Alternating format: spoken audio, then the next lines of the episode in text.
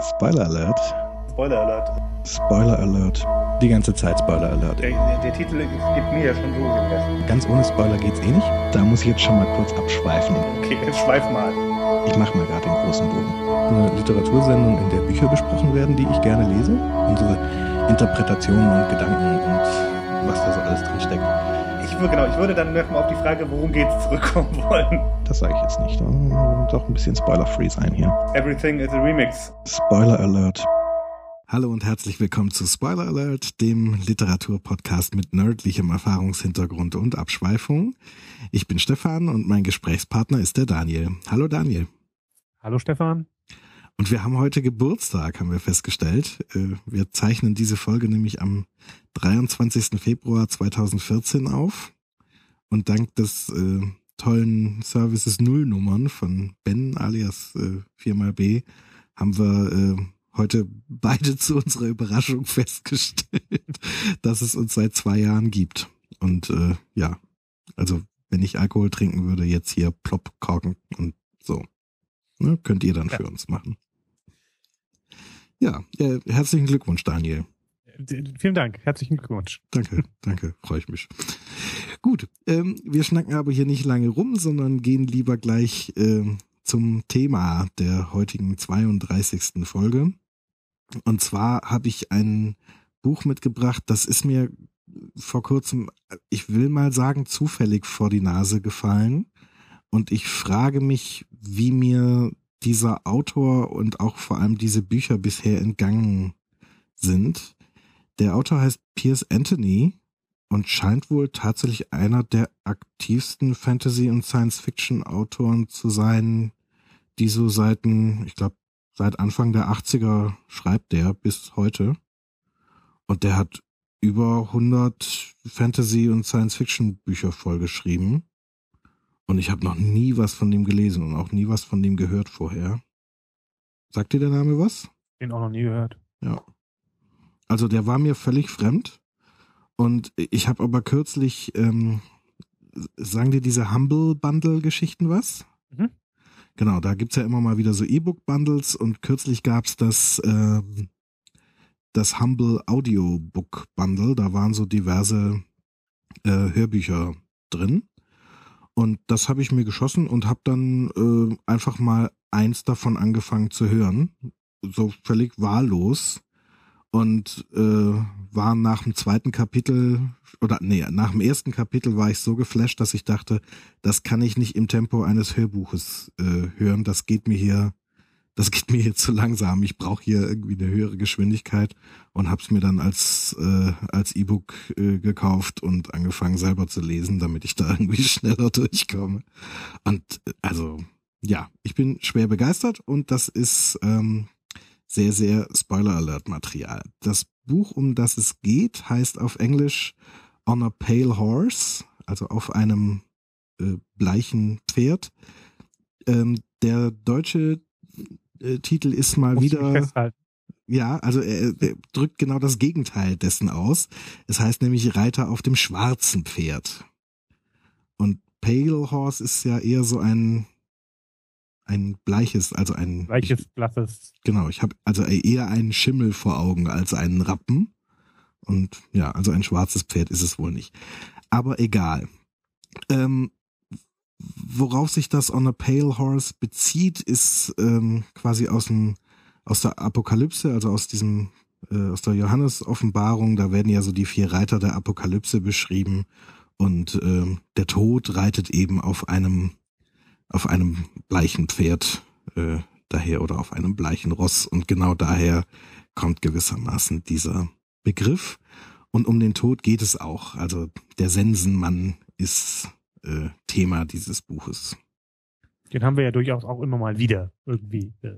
Genau. Also wahrscheinlich am prominentesten hat man ihn in der Folge, die ich mit Don gemacht habe, zu der Scheibenwelt-Reihe. Ähm, da ist, gibt's ja einen ganzen Todzyklus.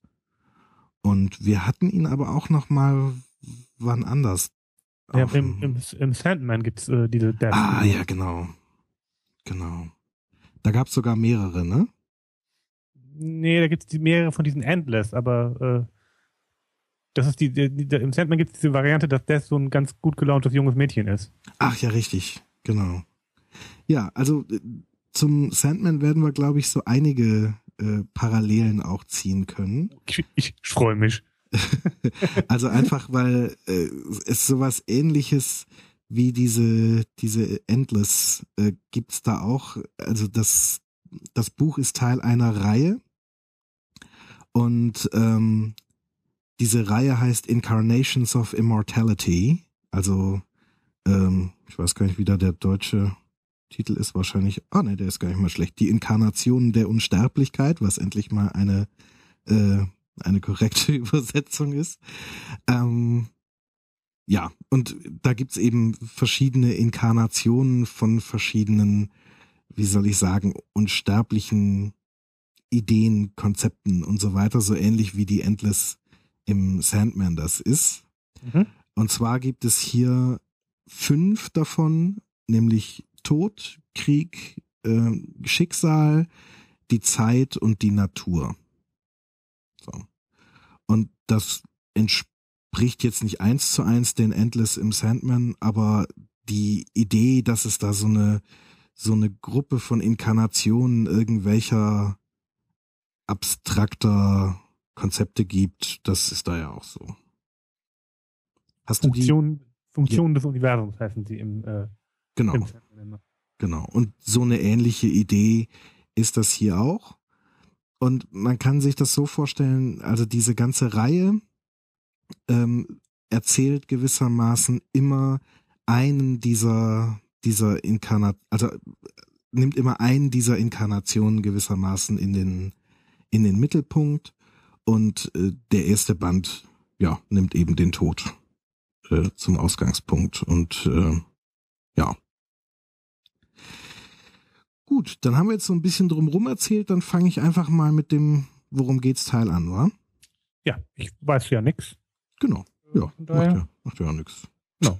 so gehört das ja auch. Ich wollte nur das quasi nur den Hörern einmal mitteilen. Ich kenne das Buch auch nicht. Ach so, ja. Und, äh, mhm. Bin gespannt. Gut. Äh, ich mache das erste Kapitel tatsächlich so ein bisschen ausführlicher, wollte ich gerade sagen, weil mich das ja so sehr gehuckt hat äh, oder sehr äh, abhängig gemacht hat davon. Aber vielleicht ich weiß es noch nicht. Ich fange einfach mal an zu erzählen, mal ohne Plan und dann mal gucken, was passiert. Super. Super Idee, ne? Gut. Ja. Also das, das Ganze spielt ähm, Anfang des 21. Jahrhunderts, also ungefähr jetzt. Allerdings ist das Buch 1983 geschrieben worden. Und wie wir wissen, war ja in den 80er Jahren oder vor allem Anfang der 80er Jahre, war ja so das, also da waren ja so die Vorstellungen, dass wir im Jahr 2000 alle in irgendwelchen fliegenden Autos unterwegs sind und, und so weiter. Äh, also es ist ein Science-Fiction-Buch, kann man sagen. Ähm, und aber der technologische Stand der Menschheit ähm, den sich der Autor damals wohl vorgestellt hat für Anfang des 21. Jahrhunderts, das ist doch noch ein bisschen weit weg. So. Also ich glaube, wir wären vorsichtig zu behaupten, dass Anfang des 22. Jahrhunderts der Technologiestand so weit wäre. ähm, also die Menschheit reist durchaus zu anderen Planeten. Es gibt irgendwie ähm, so so Materietransformatoren, kann man sagen, so eine Art Beamgeräte wie in Star Trek, die man aber zu für interplanetare Reisen verwendet. Und da macht man durchaus mal so Sachen wie mal einen Spaziergang auf dem Mars machen. Ne? Also zieht man sich dann irgendwie so einen, so einen Atmosphärenanzug an, damit man da auf dem Mars gut leben kann und steigt dann in so einen Materietransmitter und äh, ja, kommt dann da irgendwo auf dem Mars wieder raus und spaziert dann da durch die roten Dünen und so. Und äh, wenn man den Nachmittagsspaziergang dann beendet hat, dann transportiert man sich wieder zurück zur Erde und solche Sachen. Ja, und mhm. auch im Jahr 2014 so weit sind wir nicht. Äh, nein. Genau. Es ist aber keine pure Science Fiction, wie du dir wahrscheinlich schon denken kannst mit Tod und all diesen Sachen, sondern da kommen also auch tatsächlich so äh, mythologische und auch Fantasy-Elemente mit rein. In dieser Welt ist auch die Magie ähm, sehr stark und sehr aktiv. Also es ist, ich würde sagen, tatsächlich ein Genre-Mix aus Fantasy und Science Fiction. So. Mhm. Ein, einerseits viel Science-Fiction-Elemente drin, aber es gibt halt Magie und allen möglichen Kram. Und also wenn man sich diese, diese Welt auch so anguckt, ne, also die Städte, man kann sich so ein bisschen vorstellen wie, wie in Star Wars, weißt du, wenn man, wenn da so Szenen auf Coruscant stattfinden, äh, wo ja lauter so fliegende Geschosse durch die Gegend mhm. fliegen zwischen so Wolkenkratzer, Spitzen hin und her. So ist das da auch. Also da fliegen lauter so, so Personal Jet Planes durch die Gegend. Und dazwischen sind aber halt fliegende Teppiche unterwegs. Mhm. So. Also da kriegt man so ein bisschen diesen, diesen Genre-Mix mit. Ja, also, und es wird an mehreren Stellen gesagt, dass Wissenschaft und Magie ähm, oder im, wahrscheinlich wäre es im Deutschen schlauer, die, die Begriffe Technologie und, und Magie zu verwenden, ähm, dass das gewissermaßen Verbündete sind, beziehungsweise eigentlich ein und dieselbe Sache ist. So, mhm. aber halt ähm, ja unterschiedliche Ausprägungen ein und derselbe Sachen. So, und das sind alles, ne, es gibt halt so bestimmte Energien, die man irgendwie nutzbar machen kann und die gehorchen bestimmten Gesetzen und so weiter. Und manche davon kriegt man halt eher mit so technischen Mitteln in Griff und manche eher mit magischen Mitteln. Aber da sehen die Menschen, die in dieser Gesellschaft leben, eigentlich keinen großen, keinen großen Gegensatz mehr. So. Mhm. Und es sind sich alle bewusst, dass, ähm, dass sozusagen die Anhäufung von Wissen über Technologie der Menschheit schon länger gelingt als über Magie, also dass Magie gewissermaßen das neuere Beschäftigungsfeld ist. Mhm. Aber ansonsten, also die machen das alles schon so lange, dass die da recht entspannt sind mit diesen Dingen. Also so irgendwie die Erwachsenen der Generation da, die, die sind das alles gewohnt. Also die wundern sich nicht mehr über Magie, kann man sagen. Ja, ähm, und in dieser Welt startet das Ganze und zwar beginnt das erste Kapitel in so einem ähm, in so einem Laden, der so wie soll man sagen so magische Haushaltsgegenstände verkauft, will ich sagen. Mhm. Also so es, es sind alles so magische Steine, die irgendwelche Funktionen haben und ja. Ähm, und die Hauptfigur, mit dem findet man sich eben auch in diesem Laden wieder. Der heißt äh, Zane, also mit Z geschrieben, Z-A-N-E. Ähm, und dieser Zane ist ein, ja, ein, ein verarmter Künstler, kann man sagen. Der versucht sich so ein bisschen als Fotograf zu betätigen und hat so eine Kunstform entwickelt, die relativ neu ist. Also er hat es irgendwie geschafft, so das ist alles nicht so ganz wichtig, wie er das gemacht hat. Also er hat halt so, so, so Objektive für seine Kamera entwickelt, womit man die magischen Auren ähm, der Menschen sichtbar machen kann. Und es ist halt so ein Kunstprojekt, was genau mit diesem Zusammenhang zwischen Technologie und, und Magie spielt. Und damit wollte er eigentlich irgendwie, ja, halt als Künstler seinen Lebensunterhalt äh, verdingen. Aber wie das halt so ist, ne? Kunst ist gerne mal was Brotloses und so ist das auch bei ihm. Das Einzige, womit er so ein bisschen was verdient, ist, dass man, wenn man eben mit diesem Aura-Okular da arbeitet, äh, das kann man halt in einer Form einstellen, wo man quasi nur noch die magische Essenz der Leute, die man fotografiert, sichtbar macht und alles Materielle und Weltliche an diesen ähm, an diesen Menschen geht halt dann irgendwie flöten. Und das hat die, will ich mal sagen, die vermarktbare Nebenwirkung, dass dann die Kleidung nicht mehr sichtbar ist. Und damit verdient er so ein bisschen Geld, indem er halt gewissermaßen, ja, unfreiwillige Nacktfotos von Frauen verkauft, kann man sagen. Er ist da nicht stolz drauf, So, beziehungsweise im Gegenteil, man muss sagen, er hat ein echt schlechtes Gewissen deswegen, aber ja, es ist halt so die einzige Einkommensquelle, die ihm so zur Verfügung steht, weil irgendwie scheint das wohl so mit sozialen Sicherungssystemen nicht wirklich zu sein und auch sonst irgendwie Arbeit finden ist wohl nicht so ganz einfach. Und man kann eigentlich sagen, der Typ ist ruiniert, der ist ähm, am Ende. So. Und warum er da jetzt genau in diesem Laden steht, weiß er eigentlich auch nicht so genau, aber er ist da irgendwie so in der Hoffnung reingegangen, dass er da irgendwie einen, einen magischen Talisman oder sowas in der Art erwerben könnte, ähm, der ihm irgendwie aus der Nummer raushilft.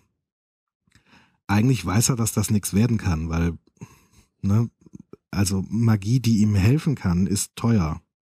Und die Kohle, um sich diese Magie zu kaufen, hat er nicht. Aber er hat irgendwie so ein Gefühl, dass es irgendwie eine gute Idee wäre, da reinzugehen und mal zu gucken, vielleicht findet er irgendwas, was ein, ganz billiger magischer Gegenstand ist, der trotzdem in seiner spezifischen Situation irgendwie helfen könnte, dass er da irgendwie rauskommt aus der Problematik und sich eine, eine Existenz aufbauen kann, wo er irgendwie morgens in den Spiegel gucken kann. So. Naja, und ähm, dieser Verkäufer bietet ihm so mehrere Steine an. Äh, unter anderem gibt's einen, der, ähm, das ist so ein Stein, der einen quasi davor warnt, wenn einem der Tod bevorsteht. Und der, also die Idee ist, dieser Stein warnt dich, dass du jetzt in nächster Zeit, also innerhalb des nächsten Tages sterben wirst. Und das ermöglicht dir gewissermaßen ähm, ja, dein, dein Vorgehen zu verändern, um eben nicht zu sterben. Das ist die mhm. Idee dahinter. Und ja, wie wir das ja alles schon so kennen, das ist ja mal ziemlich Quatsch. Ne? Wenn man so Prophezeiungen bekommt und versucht dann äh, gegen die Prophezeiung zu arbeiten, das klappt meistens nicht. Und im Prinzip ist das auch das Argument, das er diesem Verkäufer vorbringt und sagt, ja, aber Moment mal, das kann doch eigentlich nur Tinnef sein, weil ähm, entweder ist die Prophezeiung richtig, dann sterbe ich, oder die Prophezeiung ist, oder ich sterbe nicht, dann weiß ich aber auch nicht, ob die Prophezeiung richtig war. Du kannst mir irgendwie einen beliebigen Stein in die Hand drücken, der irgendwie zu unregelmäßigen, zufälligen Ereignissen mal aufleuchtet. Und ich könnte nicht sagen, ob das tatsächlich ein Todesstein ist oder einfach nur irgendein billiger Tant, der halt ab und zu mal aufleuchtet, weil ich habe ja keine Möglichkeit, es zu überprüfen. Mhm. Und der Verkäufer sagt, nee, nee, das ist hier alles echt und so, hier probier mal, nimm's mal in die Hand. Und natürlich leuchtet prompt dieser Stein auf. Und er sagt, oh, also du müsstest den ganz dringend kaufen und so. Und naja, und Zane lässt sich da aber nicht von breitschlagen und sagt, hier komm, du bist, uh, you're, you're full of it, sozusagen. Und ähm, ja, nimmt diesen Stein nicht. Der Verkäufer bietet ihm dann noch so ein paar andere Steine an. Ähm, vor allem einer hat's ihm echt angetan, nämlich ein sogenannter Romance Stone, also ein, ein Romanzenstein. Das ist ein magischer Stein, der quasi sozusagen in die persönliche Bestimmung eines Menschen reinguckt und guckt, ähm, wo sind mögliche Seelenverwandte, mögliche potenzielle Lebenspartner, mit denen man eine, eine wirklich gute Romanze, eine, eine echt wertvolle Beziehung führen könnte. Ähm, wo sind die? Ja, und hilft einem dann gewissermaßen, diese Menschen zu finden. Die Idee dahinter ist, dass es quasi nicht nur die eine richtige Person für dich gibt, mhm. sondern ganz viele ähm, potenzielle Kandidaten und das Problem ist, dass man denen meistens nicht über den Weg läuft. So. Und wenn es womöglich nicht bemerkt oder versaut oder äh, nicht dran bleibt oder was auch immer. Und dieser Stein hilft einem gewissermaßen, ja, sozusagen, also so ganz einfach könnte man sagen, so beim ersten Date äh, hilft der Stein dir einzuschätzen, ob sich das lohnt, das Ganze zu verfolgen oder eher nicht. So. Und er hilft einem aber auch gewissermaßen auf die Suche zu gehen und hilft einem irgendwie potenzielle Leute zu identifizieren. Und er denkt sich, naja, das ist zwar jetzt nicht das, was ich wollte, ich wollte ja quasi irgendwie ein materielles Problem lösen, aber eigentlich will ich ja nicht zwingend reich sein oder so, ich will halt glücklich leben. Und vielleicht ist das das, was ich, was ich tun müsste. Vielleicht bin ich immer auf der Suche nach den falschen Dingen. So, vielleicht bräuchte ich eher eine gute Beziehung. Und fragt dann halt auch, was der Stein wohl kostet. Und ja, das ist halt weit jenseits all dessen, was er sich jemals leisten könnte. Also er müsste sich quasi für den Rest seines Lebens komplett verschulden und vermutlich auch noch Schulden an seine Kinder weitergeben, sofern er denn irgendwann mal welche hätte, um diesen Stein äh, kaufen zu können. Und dann macht er sich halt Gedanken drüber und sagt, naja, also mal angenommen, ich hab, ich kaufe jetzt diesen Stein und, und finde irgendwie meine Liebe fürs Leben und hab ihr dann eigentlich außer vielen Schulden nichts zu bieten, das wäre auch assi. Auch un ungünstig zumindest. Genau, aber also er denkt da gar nicht so sehr über sich selbst nach in dem Moment, sondern das ist durchaus ein, ein altruistischer Gedanke, den er da hat. Und er sagt, naja, also gerade der Person, die für mich bestimmt ist, will ich ja, die will ich dann ja nicht in so eine Situation mit reinziehen. Also weil eine dieser, diese Wirkungen dieses, dieses Love Stones ist halt auch, dass diese, dass du diese Person dann auch quasi, wie soll ich sagen, also, dass, dass man herbeiführen kann, dass diese Person sich dann auch in einen verliebt. So, also die, die hilft dir nicht nur, die Person zu finden, sondern gibt der ganzen Anbahnung der Beziehung auch noch so ein, so ein Impuls mit. So. Und er sagt, naja, das wäre doch eigentlich gemein. Also wenn es so ist, dass, dass viele potenzielle Lebenspartner für einen rumlaufen, dann heißt es ja auch, dass für diese Person, die ich dann finden würde, ich nicht der Einzige bin, mit der sie glücklich werden kann. Und ihr dann jetzt ausgerechnet den einen, der komplett pleite und eine komplett zerstörte Existenz ist, aufzuzwingen, das wäre eigentlich ziemlich fies. Gerade mhm. der Person gegenüber. Und entschließt sich dann, das sein zu lassen. So. Und der Verkäufer hat aber gemerkt, so, oh, ich habe hier jemanden, der, der grundsätzlich irgendwie am Haken ist, so der, der wirklich was kaufen will, aber der halt die Kohle nicht hat und macht ihm dann ein Angebot. Also der, der lässt, also handelt dann so ein bisschen mit ihm rum und drückt ihm diesen Liebesstein auch mal in die Hand und stellt dann auch fest, dass also zumindest soweit das von der Vorsehung geplant ist, ähm, auch tatsächlich eine eine Romanze unmittelbar jetzt nicht bevorsteht, sondern unmittelbar möglich wäre, dass da also tatsächlich in nächster Nähe äh, sich jemand finden würde. Und zwar sowohl zeitlicher als auch räumlicher Nähe. Ähm, aber als Zane dann halt echt hart bleibt und sagt, ja, ich hab die Kohle einfach nicht, ähm, gibt er irgendwann auf und versucht ihn dann stattdessen einen, einen Reichtumsstein zu verkaufen. Und sagt, naja, das ist halt so ein Stein, der hat eine bestimmte Magie in sich und findet halt mit ähm, ja, ganz zuverlässig quasi die Reichtümer in deiner näheren Umgebung. Das äh, kann auch mal irgendwie einfach nur ein kleinerer Betrag sein, wenn der nahe dran ist. So. Aber äh, also quasi, der findet immer den, den größten legal zu findenden Geldbetrag in Reichweite.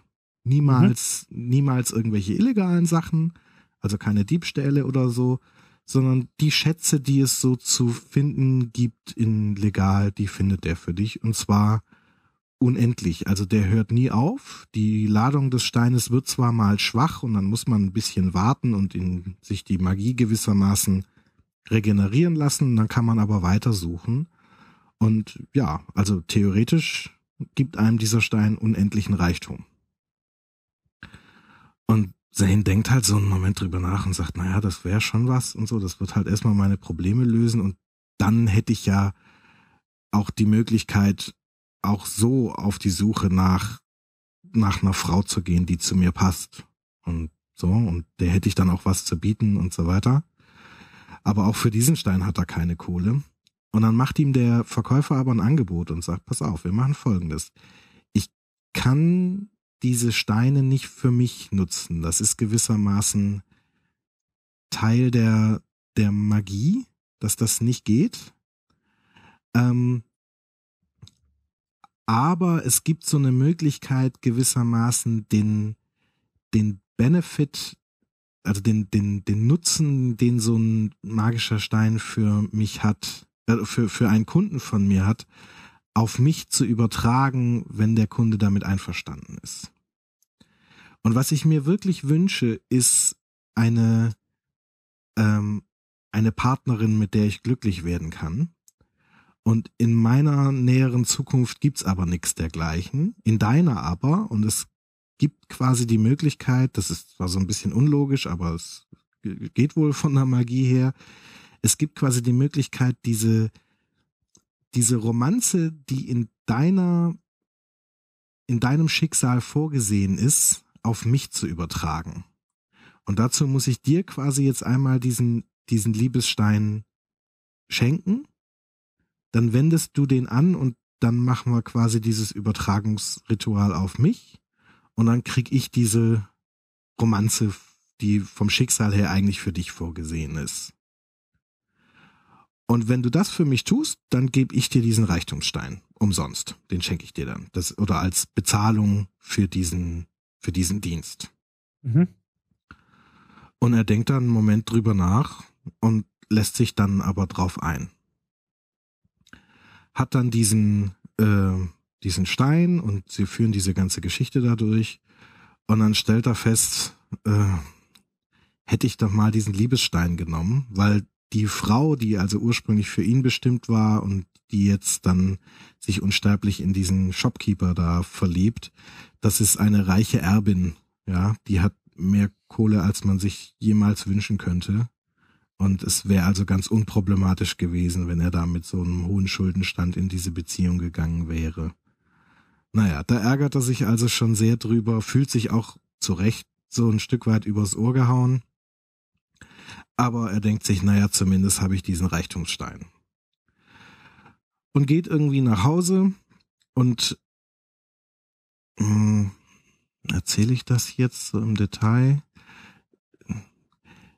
Hm, unterwegs passiert noch was, wo er auch sehr altruistisch jemandem hilft und äh, dabei äh, quasi, also er, er rettet jemanden vor so einem Straßenüberfall und nimmt dem Räuber dabei die, die Pistole ab und denkt noch für einen Moment so, huiuiui, vielleicht ist, dass ich jetzt hier eingreife, vielleicht ist das der prophezeite Tod, den mir der Todesstein da vorhin prophezeit hat, aber macht's dann halt trotzdem einfach, weil er sagt so hier, ich kann nicht zusehen, wie hier jemand ausgeraubt wird.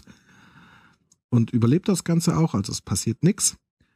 Ähm, und er nimmt dem Räuber die Pistole ab und verprügelt den und schickt den weg. Und ja, geht dann nach Hause und probiert dann erstmal diesen Reichtumsstein aus. Der Reichtumsstein findet dann auch direkt so ein so eine kleine Münze, weißt du, so so die Entsprechung zu so einem 10-Cent-Stück oder sowas in so einer Bodenritze in seiner Wohnung. Und er denkt sich, naja gut, hm, wird wahrscheinlich das nächste sein. Äh, jetzt direkt nochmal versuchen und dann findet er noch eine noch kleinere Münze irgendwie in einem anderen Eck seiner Wohnung.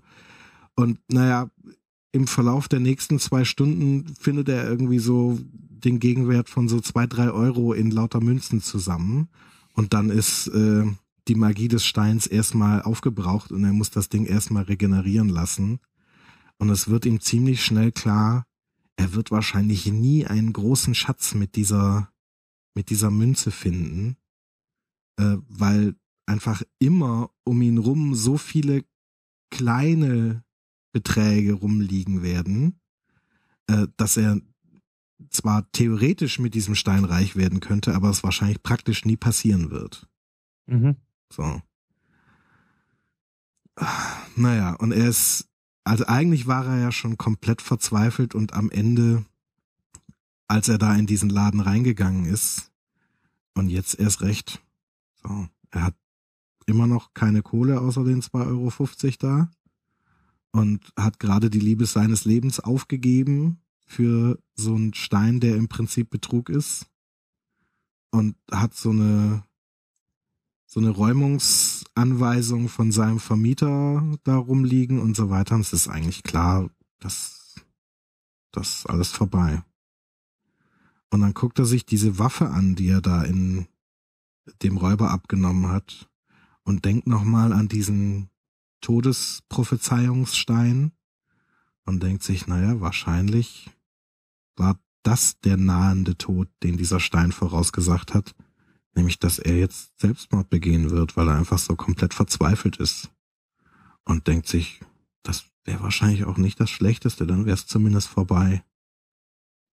Und er nimmt diese Waffe, hält die sich an den Kopf und drückt ab. Und in dem Moment, als er quasi gerade abgedrückt hat und es klar ist, er denkt sich das jetzt nicht mehr anders aus oder, oder er entscheidet sich jetzt nicht mehr um, in dem Moment geht die Tür auf und der Tod kommt rein. Und zwar so klassisch der Tod, weißt du, so Skelett äh, schwarzer Mantel mit Umhang, Sense in der Hand, so. Und das erschreckt ihn wiederum so, dass er so eine, so eine Reflexhandlung macht und also abgedrückt hat er schon, aber er reißt gewissermaßen vor lauter Schreck im letzten Moment die Waffe rum und er schießt versehentlich den Tod. und ist dann erstmal verwundert, wie das denn jetzt gegangen ist. Also A, dass er noch lebt und B, dass er den Tod erschossen hat, weil er sich ja denken würde, äh, wie kann man denn den Tod umbringen, bitte? Ich hätte jetzt mal erwartet, dass, also wenn einer nicht sterben kann, dann der Tod. Und ist jetzt erstmal ein wenig verwundert. Und dann erscheint eine, eine Frau, die sich ihm als äh, äh, Lachesis vorstellt äh, erinnerst du dich an den Namen? Nee. Wir haben die, ähm, wir haben im Troja Alert mal über diese verschiedenen Zusammenstellungen von drei Frauen mal gesprochen. Ähm, und in der griechischen Mythologie gibt's diese drei Moiren. Eine junge Frau, eine mittelalte Frau und eine alte Frau, die für das Schicksal der Menschen zuständig sind. Die junge Frau, Kloto heißt die, die spinnt den Faden, den, den Lebensfaden. Ähm, Lachesis, das ist die mittelalte Frau, die misst den Faden, also bestimmt die Länge, die so ein Lebensfaden hat.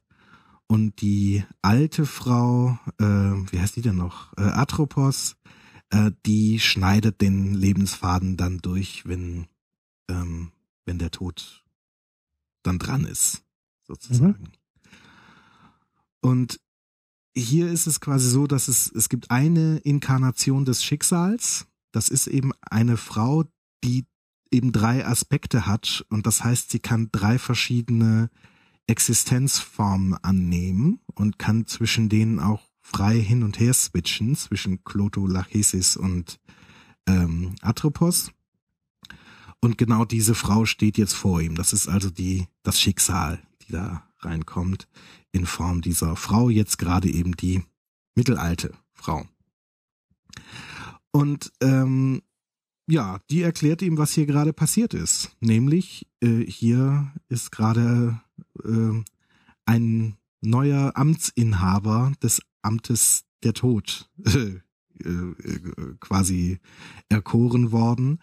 Es ist also tatsächlich so, dass der Tod eben nicht ein Wesen ist, das quasi der Tod ist, sondern äh, diese Inkarnation des Todes zu sein, das ist ein, ein Amt, das man, das man inne hat.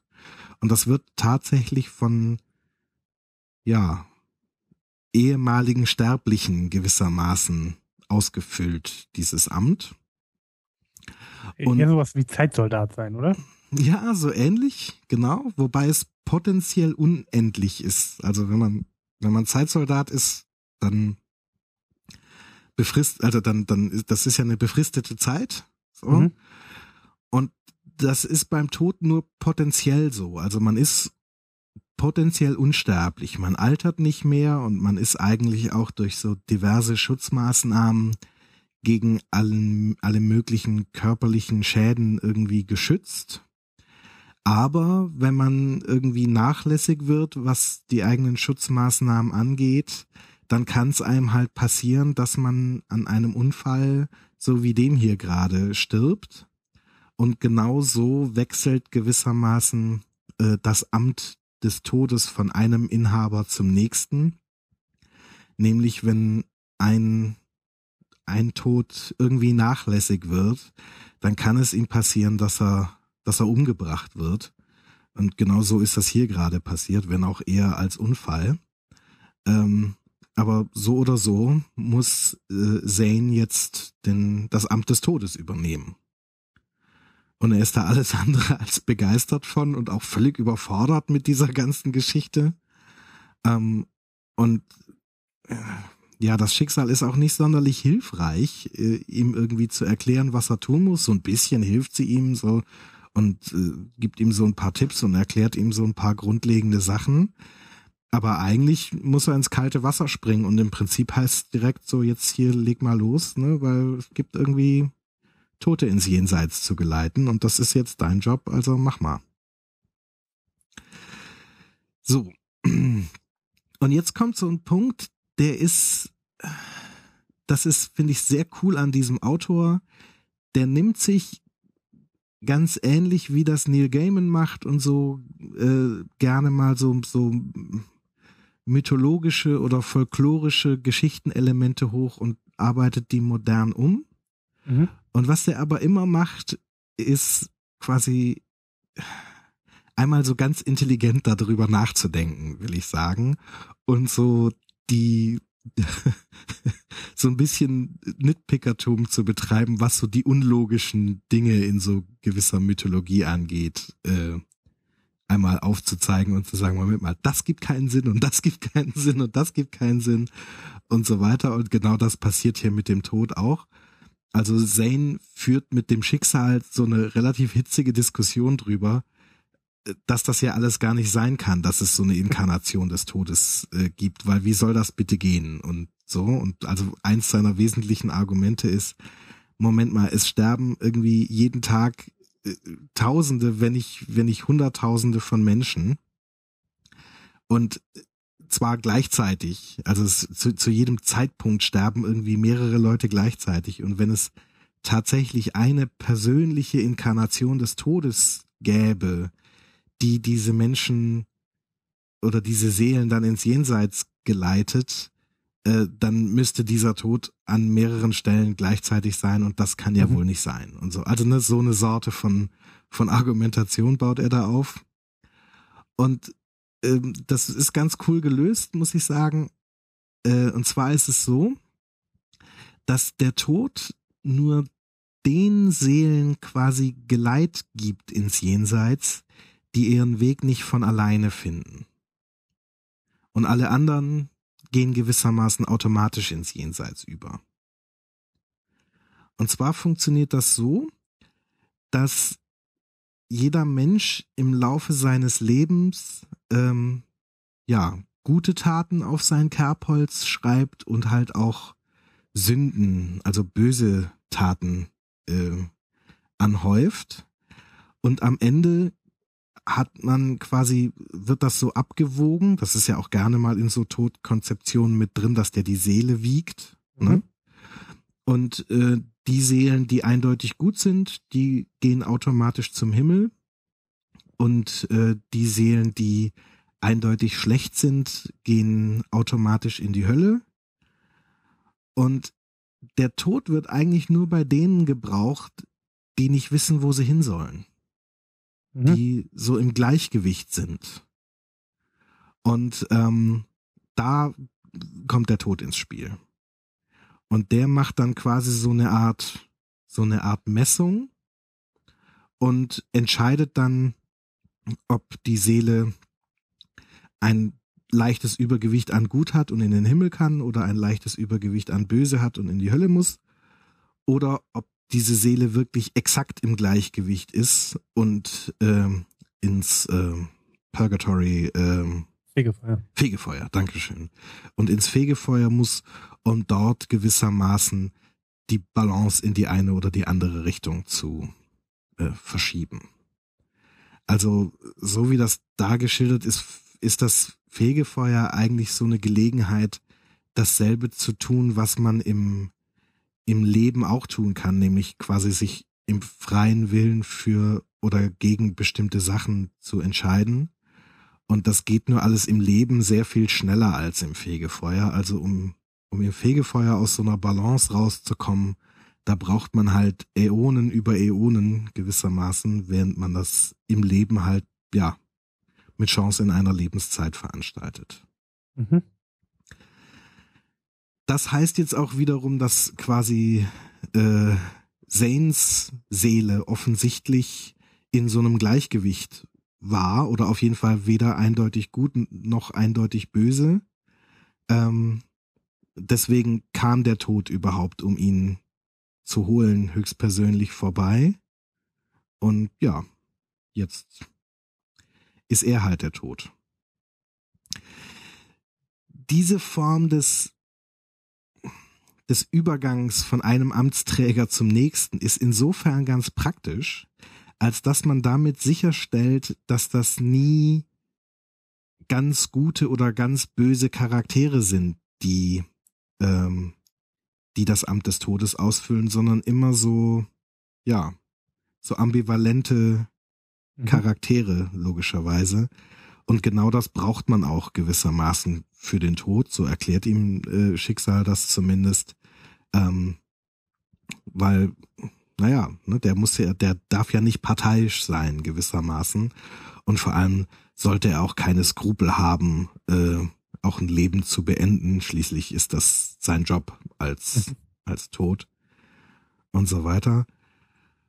Naja, und Zane ist aber, ja, also alles andere als, als begeistert von diesem Job und, naja, aber muss dann halt irgendwie mal jetzt drauf los tun.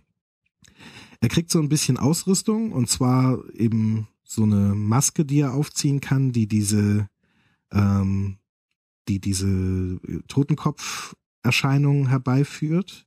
Mhm. Die schützt nicht wirklich vor irgendwas, sondern die sorgt, diese Maske sorgt dafür, dass man sozial unsichtbar wird. Also man ist nicht wirklich unsichtbar, aber man wird halt nicht bemerkt, beziehungsweise man fällt halt nicht auf. Ja, also es ist so, am Anfang dachte ich, es ist so ein bisschen wie, wie im dunklen Turm, da gibt's ja auch so eine, so eine Trübheit, mhm.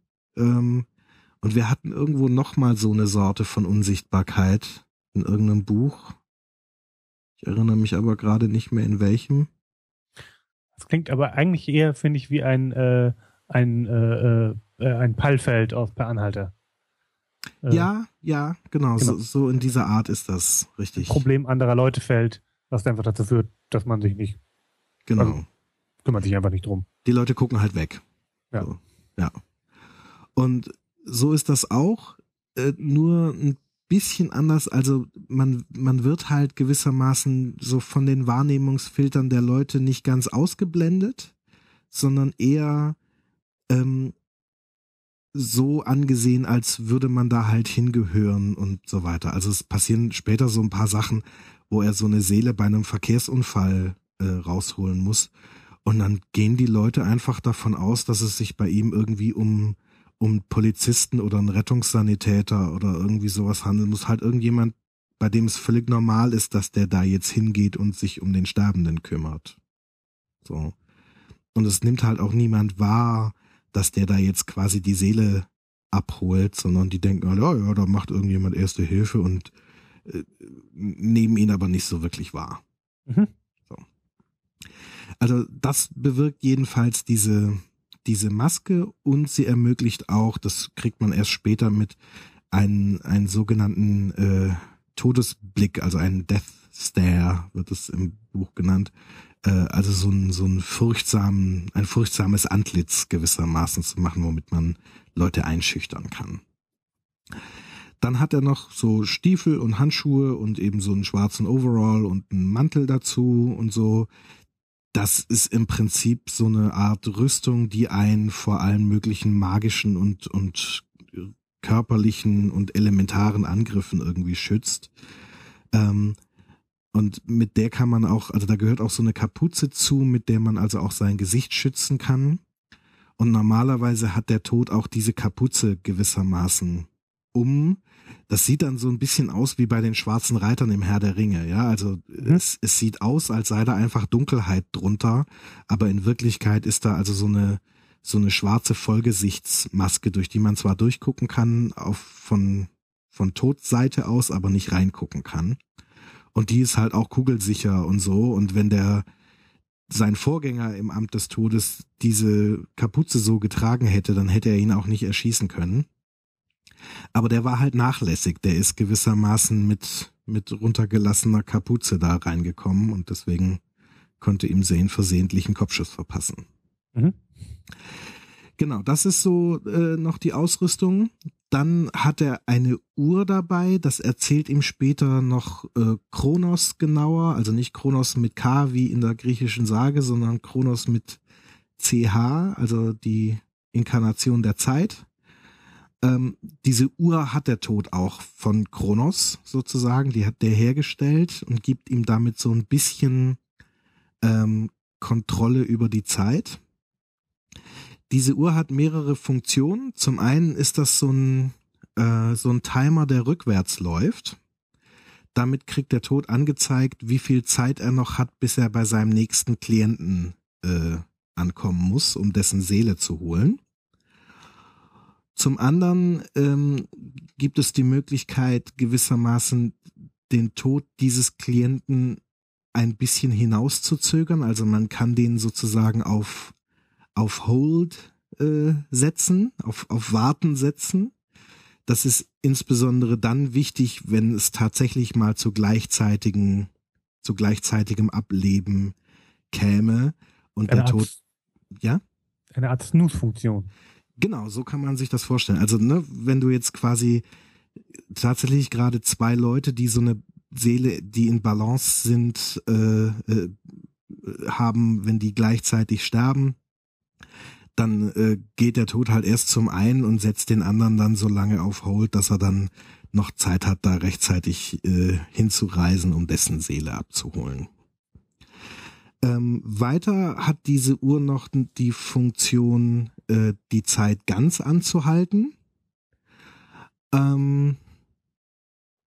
das ist unter anderem dafür da, dass man mit so Seelen, die ähm, also es gibt so Seelen, die so ganz problematisch sind und die ihren Körper nicht loslassen können. Und äh, denen muss man quasi erstmal in Ruhe erklären, was hier eigentlich abgelaufen ist. Und dazu ähm, muss man dann die Zeit ganz anhalten. Äh, das ist eine Funktion, die diese Uhr auch hat. Ähm ja, das ist es so im Wesentlichen. Dann hat er noch so diverse magische Steine. Ähm, ein Stein ist so ein, der zeigt so eine Art Katzenauge und dieses Auge schwillt an, je näher er seinem Klienten kommt. Also das daran, das ist quasi so eine Art Proximity Alert gewissermaßen für, für die nächste Seele, die er zu holen hat. Und dann hat er noch einen weiteren Stein, der so ein Richtungspfeil ist und anzeigt, in welcher Richtung äh, von ihm aus äh, sein nächster Klient ist. Und mit diesen beiden Steinen kann er halt gewissermaßen, ja, seinen, also die kann er wie so eine Art Kompass verwenden, so eine Art Suchgerät für die nächste Seele, die er zu holen hat. Genau, dann hat er noch zwei magische Steine. Einer ist ein Stein, mit dem man das Gute in einer Seele messen kann und das andere ist ein Stein, mit dem man das Böse in einer Seele messen kann. Und mit diesen beiden Steinen macht er gewissermaßen diese Feinmessung, äh, die er dann ja machen muss. Und dann noch einen letzten Ausrüstungsgegenstand und der ist äh, so richtig geil. Das ist nämlich eben dieses Pferd, äh, das der Tod hat. Äh, das hat allerdings nicht mehr per Default die Gestalt eines Pferdes, sondern da steht draußen so ein ähm, so ein Sportwagen äh, rum, auch in so einer bleichen Farbgebung gehalten. Auf dem Nummernschild äh, steht Mortis drauf, das ist das lateinische Wort für Tod. Und äh, so heißt dieses Auto auch. Und äh, ja, das ist also quasi die Science-Fiction-Variante dieses bleichen Pferdes, auf das der, auf dem der Tod eben reitet. Das ist quasi technisch geupdatet. Mhm. Äh, es stellt sich dann aber später raus, dass sich dieses Auto tatsächlich, also es kann sich auch in Flugzeug und in Boot und so weiter verwandeln, je nachdem, was man gerade braucht. Ähm, aber auch in ein Pferd tatsächlich, mhm. wenn man wenn man möchte. Und es ist aber nicht so ganz klar, ist das jetzt ein magisches Lebewesen, das gewissermaßen magisch in der Lage ist, sich in einen technischen Gegenstand wie ein Auto oder ein Flugzeug oder sowas zu verwandeln? Oder handelt es sich hier um so ein Stück Hochtechnologie, was auch in der Lage ist, sich in ein quasi lebendes Wesen zu verwandeln? Das ist nicht so richtig klar, beziehungsweise Zane denkt auch an irgendeiner Stelle, eigentlich macht das auch keinen Unterschied. So. Mhm. Ne, weil eben Technik und Magie so zwei äh, zwei Seiten ein und derselben Medaille sind. Ja, naja, und diese Sachen kriegt er alle so grob erklärt, äh, erst von Schicksal und dann später von Kronos. Also so die, die ganz groben Sachen, die er braucht, um loslegen zu können, kriegt er am Anfang von, von äh, Schicksal erklärt und später taucht dann eben Kronos auf und erklärt ihm noch so ein paar Feinheiten zu dieser Uhr. Und dann muss er tatsächlich erstmal loslegen, weil sonst äh, staut er sich da quasi so einen riesen Batzen äh, Seelen an, die nicht, die nicht sterben können, weil der Tod nicht kommt. Und das ist halt was, ja, damit erzeugt er halt Leiden, wenn er diese Seelen nicht holt. Hm? Und ja, und dann macht er sich also dran und sein erster Gedanke ist, boah, dieser Job stinkt. Das geht mhm. ja gar nicht. So. Ähm, am Anfang versucht er tatsächlich eine Frau noch zu retten und stellt dann fest, dass er da damit das Leiden dieser Frau nur noch vergrößert und und äh, und verlängert. Ähm, und dann denkt er erst, naja, okay, vielleicht ist es doch nicht so doof, irgendwie der Tod zu sein. Für manche ist das ja auch tatsächlich dann eine Erlösung. Und dann soll er aber irgendwann ein Baby holen. Und Babys, die quasi nicht in das Alter gekommen sind, um ihren freien Willen tatsächlich ausüben zu können, die haben halt automatisch eine Seele, die in Balance ist zwischen, äh, zwischen Gut und Böse. Und ähm, die kommen halt automatisch ins Fegefeuer. Und da sagte, boah, das, das geht ja überhaupt nicht. Also da gibt's auch eine, eine größere moralische Diskussion um diese ganze Geschichte. Ach so, nee, das sind nicht nur, das sind nicht alle Babys, sondern nur welche, die ähm, sozusagen in, in Sünde geboren worden sind, also wo, wo irgendwie Sünde Teil der, der Zeugung war, also zum Beispiel inzestuöse oder bei Vergewaltigung äh, gezeugte Babys. Aber er ist halt trotzdem, das geht ja überhaupt nicht, was können denn die Babys dafür? So. Also, das ist doch wirklich nicht in Ordnung. Die sollten doch einfach in den Himmel kommen und fertig. Und es gibt quasi so eine Argumentation, dass jeder Seele die Gelegenheit gegeben muss, ihren freien Willen auch auszuüben. So, der freie Wille ist gewissermaßen das, das Aller, Allerwichtigste. Und deshalb werden äh, diese, diese Kinder nicht automatisch in Himmel oder Hölle geschoben, sondern dann eben ins Fegefeuer. Dann geht's zwar langsamer, aber zumindest bekommen sie die Gelegenheit noch, sich für die eine oder die andere Seite zu entscheiden. Und das schmeckt ihm überhaupt nicht, muss man sagen. Also, und das kann man auch so als Leser total nachvollziehen. Also da ist ganz viel von dieser moralischen ähm, Diskussion ist da irgendwie sehr breit ausgefächert, da kann man irgendwie gut mit und kann auch so richtig diesen, diesen, diesen ethischen, dieses Dilemma, in dem er sich da befindet, das kann man irgendwie gut nachempfinden. Weißt du ungefähr, wie ich meine? Äh, dieses Dilemma äh, an dieser Praxis, gegen die er eigentlich ist, aber mitmachen zu müssen. Oder Teil dieser Praxis zu sein. Genau. Also es, es schmeckt ihm überhaupt nicht. Also er geht dann auch irgendwann ins Fegefeuer, um zu gucken, was denn dann mit den mit diesen Babyseelen irgendwie passiert. Und also er kriegt dann auch irgendwie von den anderen Inkarnationen gesagt, so, naja, wir machen die Regeln nicht, ne? Die Regeln machen Gott und der Teufel. Ähm, und wir implementieren die nur. Aber es schmeckt ihm halt überhaupt nicht. So, und also er, ja, er, er denkt auch lange drüber nach, ob er einfach das Amt direkt wieder abgibt, indem er sich einfach äh, so eine gewisse Blöße gibt äh, und so. Naja.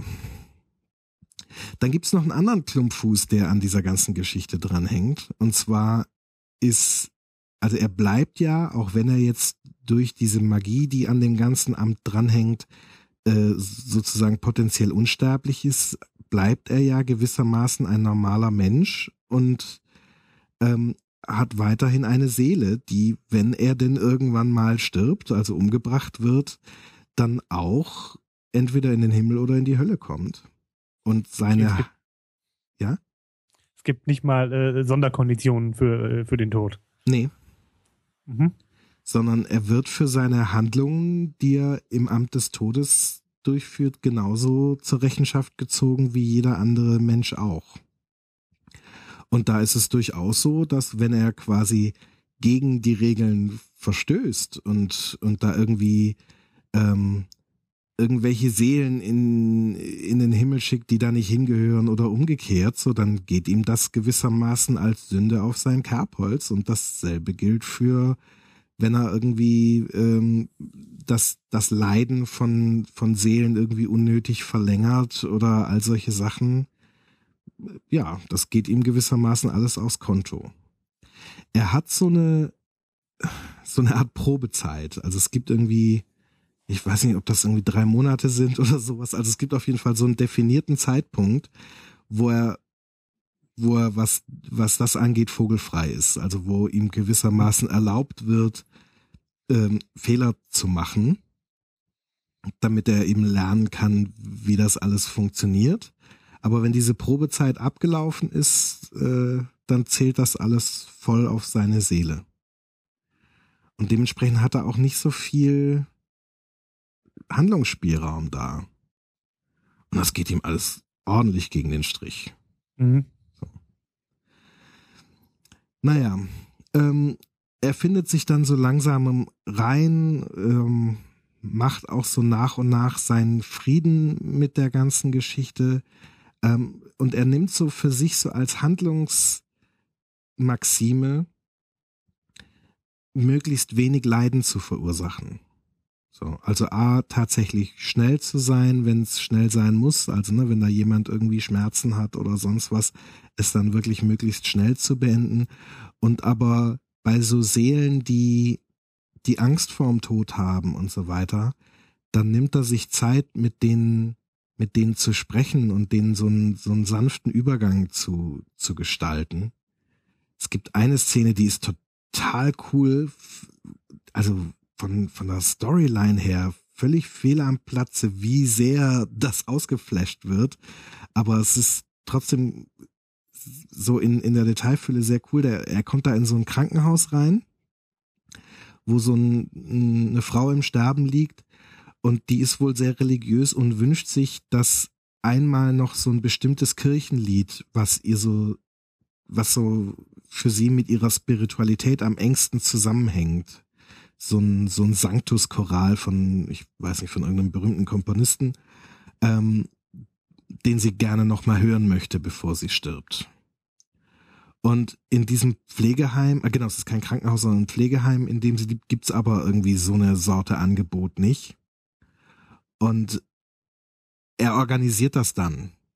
Das ist ganz abgefahren. Er geht dann da irgendwie so in der Nachbarschaft rum, bis er jemanden gefunden hat, der so ein bisschen singen kann, kommt dann noch in so ein in so einen Proberaum rein, wo so eine Punkband am Proben ist und äh, überzeugt die davon, dass sie den den Instrumentalpart übernehmen und so weiter und setzt also wirklich Himmel und Hölle in Bewegung und, und hält zwischendurch mal die Zeit an, um in Ruhe irgendwie diese Punkband überzeugen zu können, ähm, dass sie da jetzt mal mitmachen sollen und so.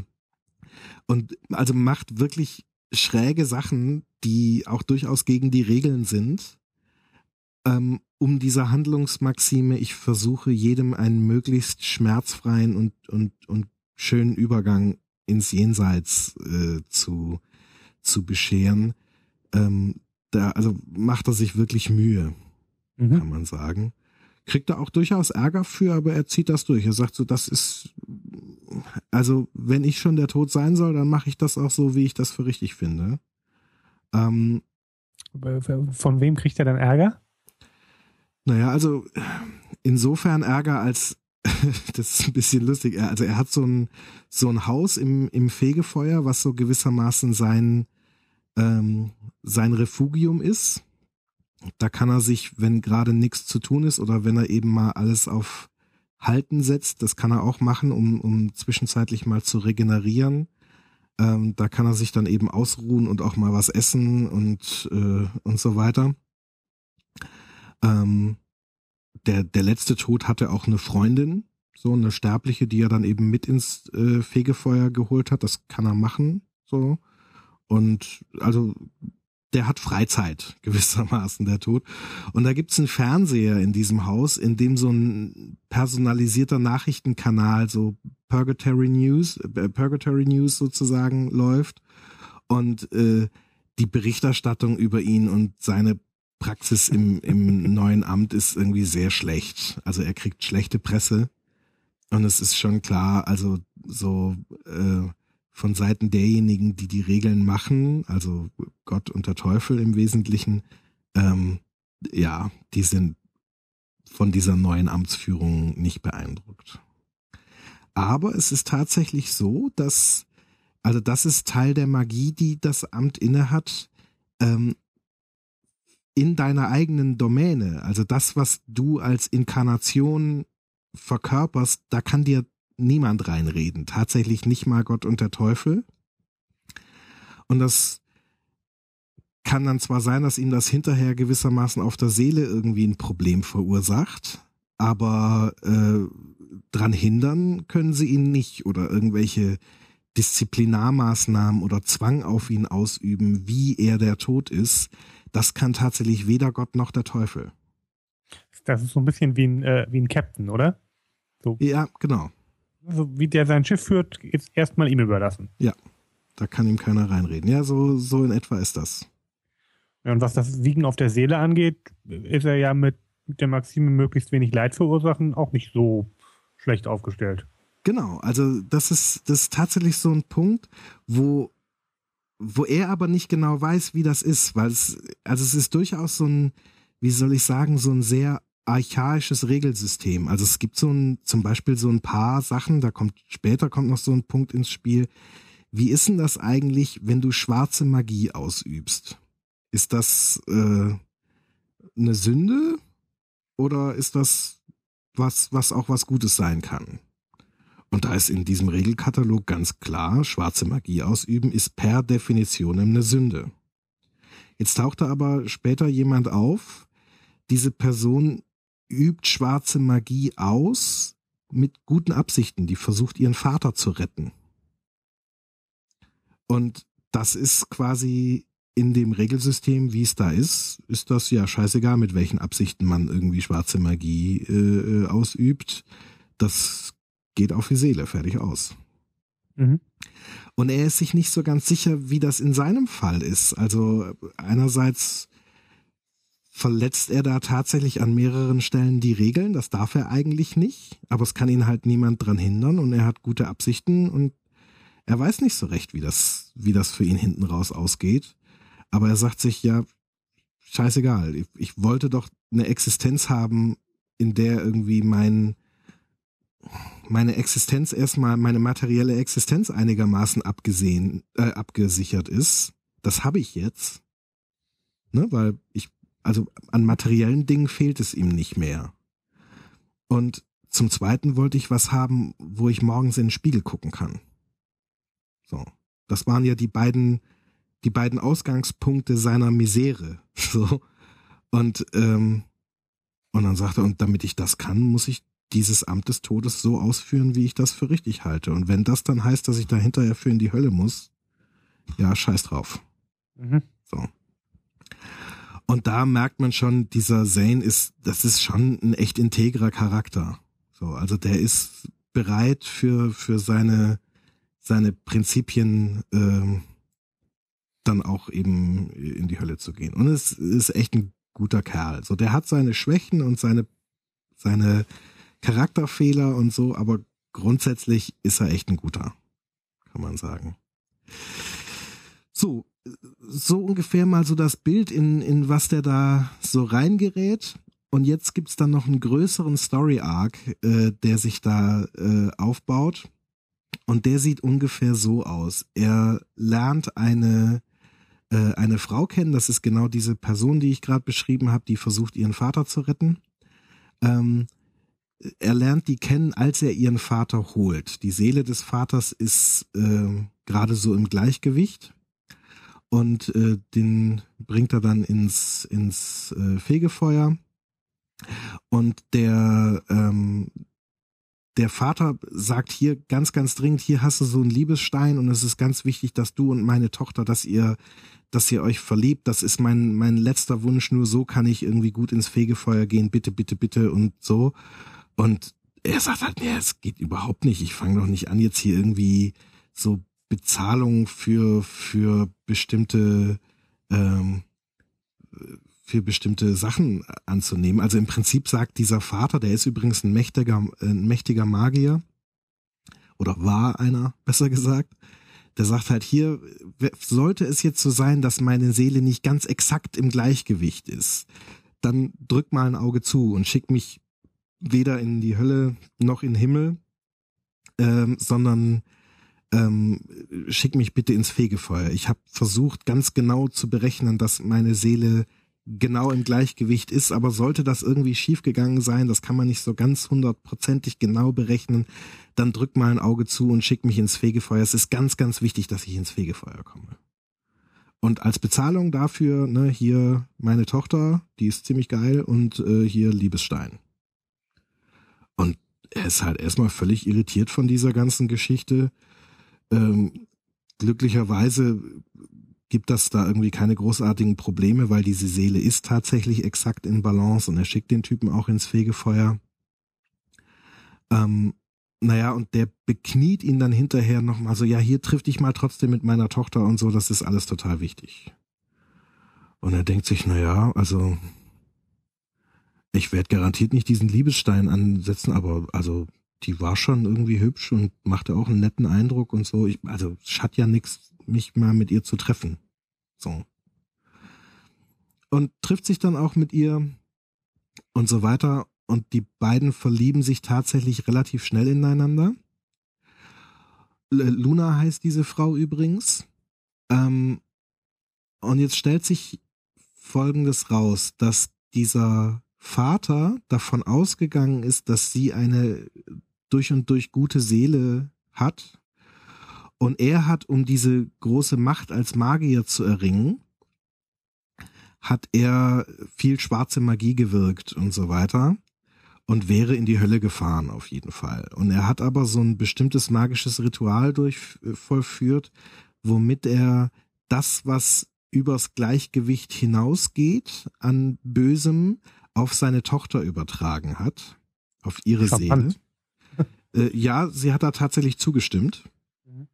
Ähm, und äh, man muss zu seiner Verteidigung vorbringen, also es ist schon irgendwie eine assige Aktion, aber man muss zu seiner Verteidigung vorbringen, er war halt der festen Überzeugung, dass sie äh, quasi ansonsten keine nennenswerten bösen Sachen auf ihrem Konto hat und dass sie trotz allem locker und völlig unproblematisch in den Himmel kommen wird. Ähm, was sie ihm verschwiegen hat, ist, dass sie auch selbst quasi schwarze Magie gewirkt hat. Sie hat so ein, äh, also sie hat, äh, wie sagt man das denn im Deutschen? Im, im Englischen ist es Fornication, äh, also Unzucht hat sie mit einem Dämon betrieben, äh, damit dieser Dämon ihr quasi schwarzmagische Kräfte verleiht. Und die hat sie verwendet, um an einer Stelle ihrem Vater das Leben zu retten, gewissermaßen. Davon weiß er aber nichts. Er dachte, dass, äh, also der hat sich da irgendwie mit einem magischen Experiment quasi verstiegen und wäre fast draufgegangen. Und ähm, sie hat ihn gerettet und er weiß davon aber nichts. Er dachte, das hat alles wunderbar geklappt. Und was er also nicht weiß, ist, dass er tatsächlich mit diesem, mit diesem Überschuss an Bösem, was er ihr verpasst hat, ähm, dass er sie damit gewissermaßen zur Hölle äh, verdammt hat, weil er gerechnet hat, dass das hinhauen müsste, dass sie so viel Böses vertragen kann und trotzdem noch auf der guten Seite steht. Und dass sie aber noch ihre eigenen Sünden mit am Start hat, das hatte er irgendwie nicht auf dem Zettel. Mhm. So, das ist jetzt erstmal die, die Ausgangslage. Und das ist eine ganz spannende Liebesgeschichte, die sich zwischen den beiden da äh, auftut. Sie verwenden diesen Liebesstein tatsächlich nicht und verlieben sich aber trotz allem äh, sehr doll ineinander. Und das Ganze äh, startet an so einer, an so einem Punkt, damit sie sich gegenseitig vertrauen, beichten sie sich erstmal gegenseitig all ihre Sünden. Die versuchen so ihr, ihr Böses gegeneinander aufzuwägen und machen das auch mittels dieses Messsteins, den er da hat. Ja. Und, ähm, und danach haben sie sich, kann man sagen, gewissermaßen so gegenseitig ihre Seelen offengelegt und danach können sie sich dann irgendwie aufeinander einlassen.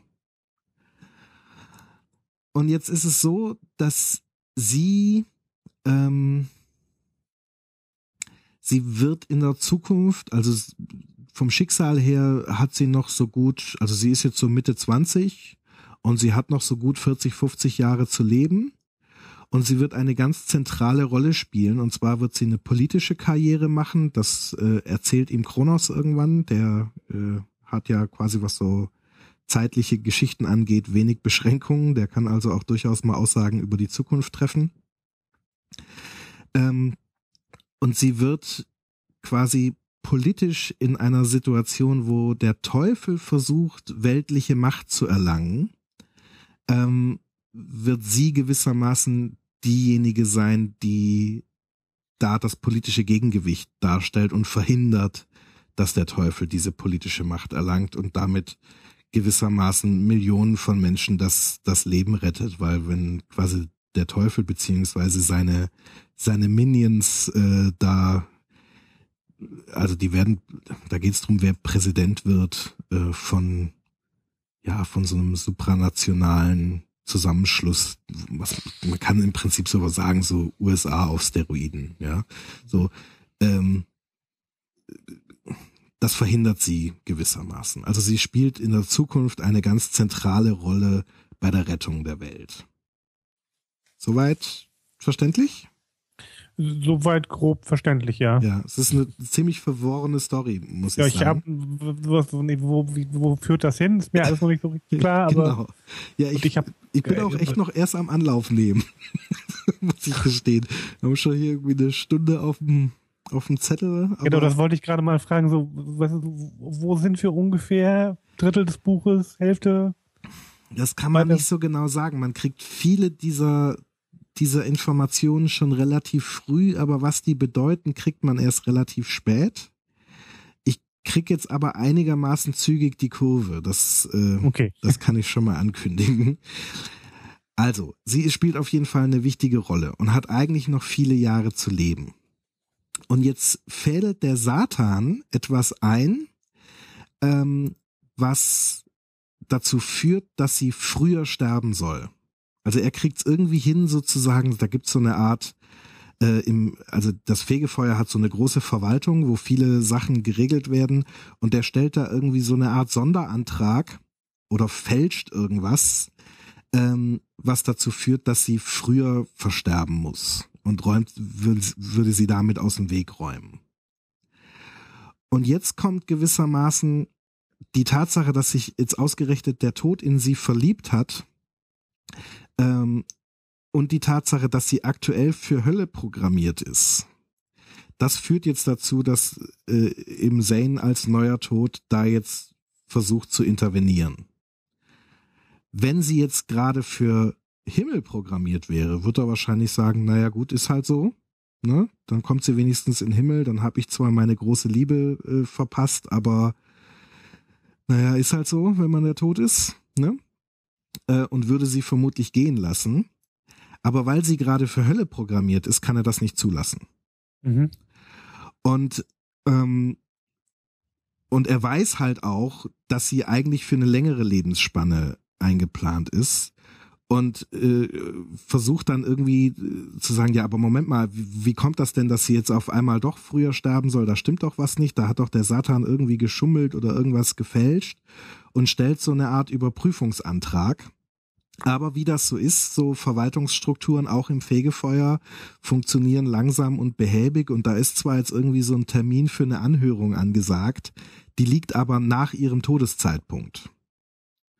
Und im Prinzip sagen die ihm, naja, also was man dann machen könnte, wenn es jetzt tatsächlich so ist, dass sie ähm, ungerechtfertigterweise so früh verstorben ist, ähm, da kann man dann nicht mehr im Nachhinein was dran machen, aber man könnte sie dann äh, irgendwie womöglich, wenn es gut läuft, in den Himmel transferieren oder so. Aber äh, ansonsten geht hier nichts. Und er ist dann aber, ja, Moment mal, das kommt überhaupt nicht in die Tüte, dann klappt das womöglich nicht und dann sitzt irgendwie diese Frau, die ja jetzt zwar irgendwie ein, ein Übermaß an Bösem an, auf ihrer Seele hat, aber ja nicht aus eigenem Verschulden ähm, dann sitzt die dann auf einmal womöglich für alle Zeiten in der Hölle fest und obendrein wäre sie noch gar nicht fürs, fürs Sterben vorgesehen, sondern hätte noch eine Menge Zeit, um irgendwie wieder das Konto wieder aufs Gute rüber zu füllen. Und, und obendrein spielt sie eine wichtige Rolle in der Zukunft. Das, das kann ich so nicht zulassen.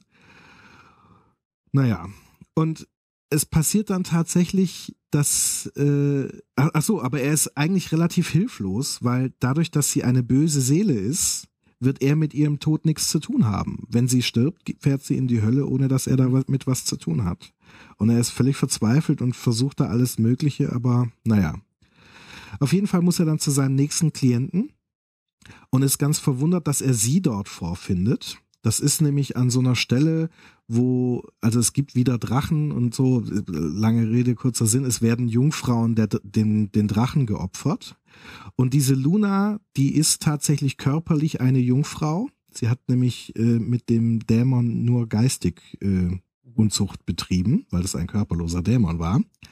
Dementsprechend ist sie als Jungfrauenopfer geeignet und sie nimmt dann quasi freiwillig, weil sie denkt sich, wenn ich schon sterben muss, vorzeitig, dann kann ich wenigstens was Gutes tun dabei und nimmt dann freiwillig den, ähm, den Platz dieses, dieses Jungfrauenopfers ein und stirbt.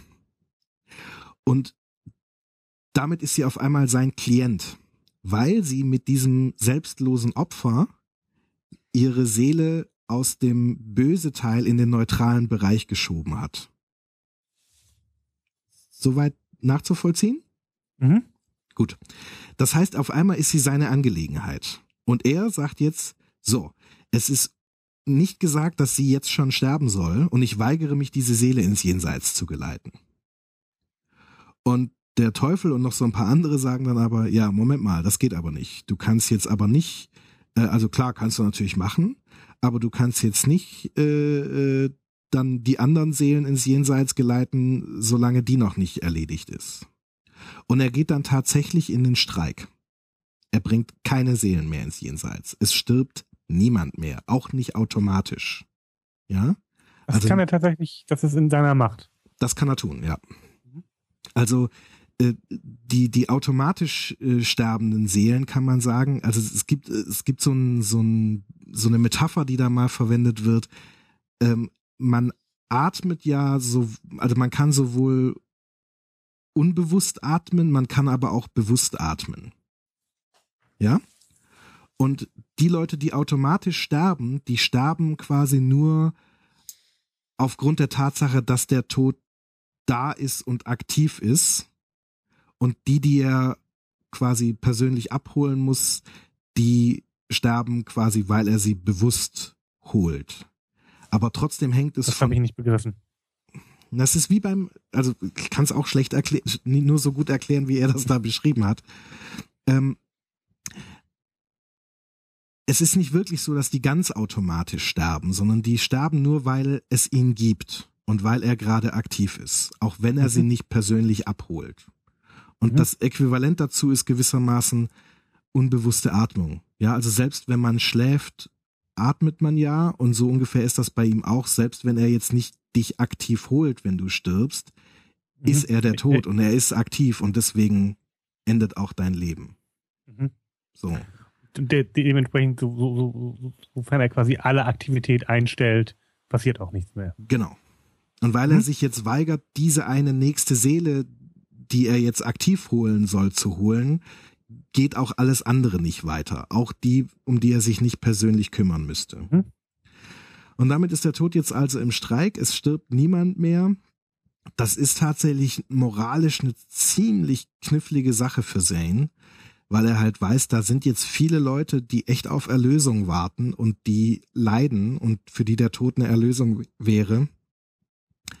Und ähm, also ich, Entschuldigung, ich muss jetzt, jetzt muss ich hier gerade mal so ein bisschen nitpickermäßig nach den mhm. Details fragen. Mhm. Das heißt zum Beispiel, äh, also es ist durchaus noch so, dass was ich sowas wie ein Verkehrsunfall passiert mhm. und Leute äh, ne, da in großen Schmerzen liegen, aber sie sterben einfach nicht und ja, exakt. bleiben da in Qualen liegen. Okay. Exakt. Also ich, ich bin gerade nicht mehr, äh, also er, er beschreibt da auch viel, ziemlich viele so Details. Ich weiß jetzt nicht, ob genau so eine Geschichte kommt oder irgendwas, wo, wo jemand quasi tödlich verwundet wird, aber halt nicht sterben kann aber trotz allem ist es klar, so wäre es. Ne? Also wenn du jetzt, also selbst wenn du in der Mitte durchgeteilt wirst oder den Kopf verlierst oder was auch immer, du stirbst halt nicht, weil mhm. der Tod nicht aktiv ist. So. Und das lastet schon ziemlich schwer auf seinem Gewissen, kann man sagen. Aber er zieht das durch. Mhm. So. Vor allem, weil er Luna halt liebt.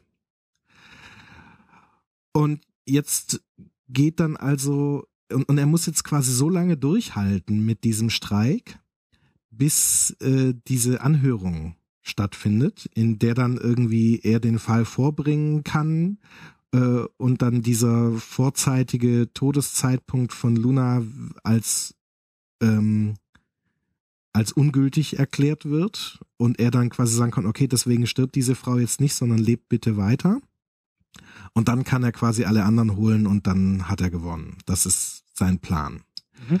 Und der Teufel versucht jetzt natürlich mit allem, was er kann, äh, dagegen zu agieren. Und ähm, ja, und attackiert ihn mit allen Dämonen, die er zur Verfügung hat und so weiter. Und äh, ja, er kriegt im Prinzip auch die Information, naja, so ganz unverwundbar bist du natürlich nicht, ne? Und ähm, er nimmt ihm auch seine Magie, oder zumindest sieht es zwischenzeitlich so aus, und es gibt dann eine ziemlich lange, sehr actionreiche Sequenz, in der er sich gegen alle möglichen Dämonen und Höllenhunde und Monster und was weiß ich was zur Wehr setzen muss, um zu gucken, dass er nicht drauf geht in der Zwischenzeit, weil das ist quasi der Plan, den der Tod jetzt hat. Er sagt, ich wechsle einfach den Tod. Ich bringe diesen Tod jetzt um und setze den nächsten ein. Und wenn das dann einer von meinen Leuten ist, der ihn umbringt, dann habe ich gewissermaßen einen meiner Leute ähm, als neuen Tod im, im Amt. Und dann läuft alles, wie ich das haben will. Und keinen, der eine persönliche Verbindung zu diesem Fall hat und. Genau, das ist der Plan. Dass er da also jemanden, der dann einfach weitermachen würde, dann das Amt des Todes übergeben würde. Und dann wäre diese Luna eben aus dem Weg und er könnte schön in der Zukunft dann da einmal die politische Macht über diesen diesen supranationalen Staat da übernehmen und dann ähm, die, die, die, die Verbindung kriege ich gerade nicht. Aber wenn sie jetzt schon stirbt, dann kann sie da hinten nicht. Genau, wenn sie jetzt so früh stirbt, dann wird sie nicht später irgendwann äh, Senatorin und irgendwann mhm. Präsidentin. Und ähm, sie ist halt die einzige, die seinem Kandidaten äh, irgendwie gefährlich werden kann. Und so würde er dann seinen Kandidaten da als Präsidenten haben und könnte dann einen Krieg nach dem nächsten vom Zaun brechen und äh, ähm, dafür sorgen, dass viele, viele, viele äh, Leute draufgehen und äh, obendrein in die Hölle kommen und so. Also der dann halt einfach ganz viel Böses in die Welt bringt, kann man sagen. Naja, auf jeden Fall ist dieser Kampf relativ lang und, äh, und, und actionreich und nach und nach kapiert er verschiedene Dinge, die alle was mit so kleinen Einzelinformationen zu tun haben, die ihm all die anderen Inkarnationen zwischenzeitlich mal gegeben haben. Also er hat jeden einzelnen von denen getroffen, ne? also er hat äh, die Natur getroffen, er hat Krieg getroffen, er hat äh, Kronos getroffen, also die Zeit, er hat äh, äh, und er hat Schicksal getroffen. Und alle haben ihm irgendwie so kleine Informationen gegeben und und er kapiert jetzt so nach und nach, wie sehr diese Unabhängigkeit des Todes in seiner eigenen Domäne, in seinem eigenen Wirkungsbereich, also was die Ausübung seines Amtes angeht, wie stark die ist. Und im Prinzip stellt er nach und nach fest, dass ihm der Satan gar nichts kann. Mhm. So. Und dass all diese Dämonen und so weiter, die er ihm hinterher schickt, ähm, dass die alle ähm, ihm eigentlich nichts können. Und äh, dass das alles nur eine, eine Riesenshow ist, die der Satan hier abzieht, um ihn dazu zu bringen, eine seiner Verteidigungsarten gewissermaßen aufzugeben, so dass er dann ihm, ihm tatsächlich was schaden kann. So. Und äh, als er das dann irgendwann kapiert, versteht er dann irgendwann noch eine Sache, nämlich, dass es nicht nur fünf Inkarnationen gibt, also fünf Sterbliche, die mhm. ein Amt beinhalten, sondern dass es tatsächlich sieben Inkarnationen gibt und dass auch der Tod und auch Gott ähm, nicht über den anderen Inkarnationen stehen, sondern der selber. Teufel und auch Gott äh, habe ich tot gesagt, äh, ja. genau, der Teufel und auch Gott nicht über den anderen Inkarnationen stehen, sondern äh, zwar einen deutlich weiteren Einzugsbereich haben, einen, einen deutlich weiteren Zuständigkeitsbereich haben als, als die anderen, aber auch sie, also auch der Satan hat gewissermaßen eine sterbliche Seele, die was das Sterben angeht, dem Tod unterstellt ist, gewissermaßen. Mhm. Und das Ganze endet dann irgendwann in einem, im Prinzip in einem Unentschieden zwischen ihm und dem, dem Satan. Die beiden stehen sich dann irgendwann gegenüber und im Prinzip sagt sie ihm einfach so, hier, ich habe das alles durchschaut, du kannst mir gar nichts. So. Mhm. Beziehungsweise, äh, wenn du dich so und so weit aus dem Fenster lehnst, dann wirst du irgendwann mal mein Thema und dann wird, dann ist die Frage, ob deine Seele weiterlebt oder nicht, auf einmal meine Entscheidung. So. Wie das genau im Detail ist, ist mhm. nicht so wichtig, aber im Prinzip kommt es zu so einem Unentschieden. Und, ähm, und der Satan sagt, hm, ja, shit, da habe ich dich unterschätzt, habe ich dich tatsächlich nicht hingekriegt, äh, dich da auszutricksen. Und dann stellt sich raus, dass tatsächlich alle anderen Inkarnationen äh, zusammengewirkt haben, also vor allem das Schicksal hatte da ganz doll seine Finger mit im Spiel, um herbeizuführen, dass ausgerechnet Zane jetzt der Tod ist. Also dass ein Mensch, der Mitleid hat und Mitgefühl hat mit den Sterbenden und der dieses, äh, der, der seine eigene Seele bereit ist zu opfern, um, um dafür zu sorgen, dass, dass das hier mal richtig läuft beim Tod, dass so jemand ähm, dieses Amt innehat in dem Moment, wo der Satan versucht, diese Nummer durchzuziehen. Das haben die gewissermaßen alles von langer Hand geplant.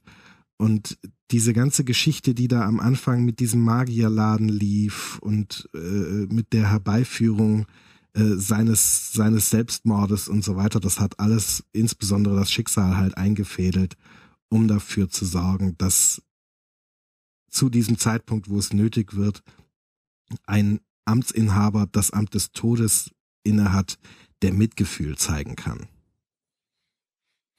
Mhm. Und da ist er zwar so einen kurzen Moment nochmal stinkig drüber, weil er sich halt irgendwie benutzt fühlt, aber andererseits ist er ist er halt froh, dass seine, seine Luna jetzt ihr Leben leben darf und er ja auch tatsächlich mit ihr ähm, auch eine Partnerschaft pflegen kann. Ne, das geht. Mhm. Äh, und ähm, vor allem ist er halt froh, dass der Satan, der ihn da so versucht hat zu verladen und, und fertig zu machen, dass der hier äh, besiegt worden ist und ja, und damit endet im, endet im Prinzip das Buch. So. Okay. ich habe jetzt wirklich große Teile der Komplexität dieses Plots echt grob vereinfacht, muss ich sagen.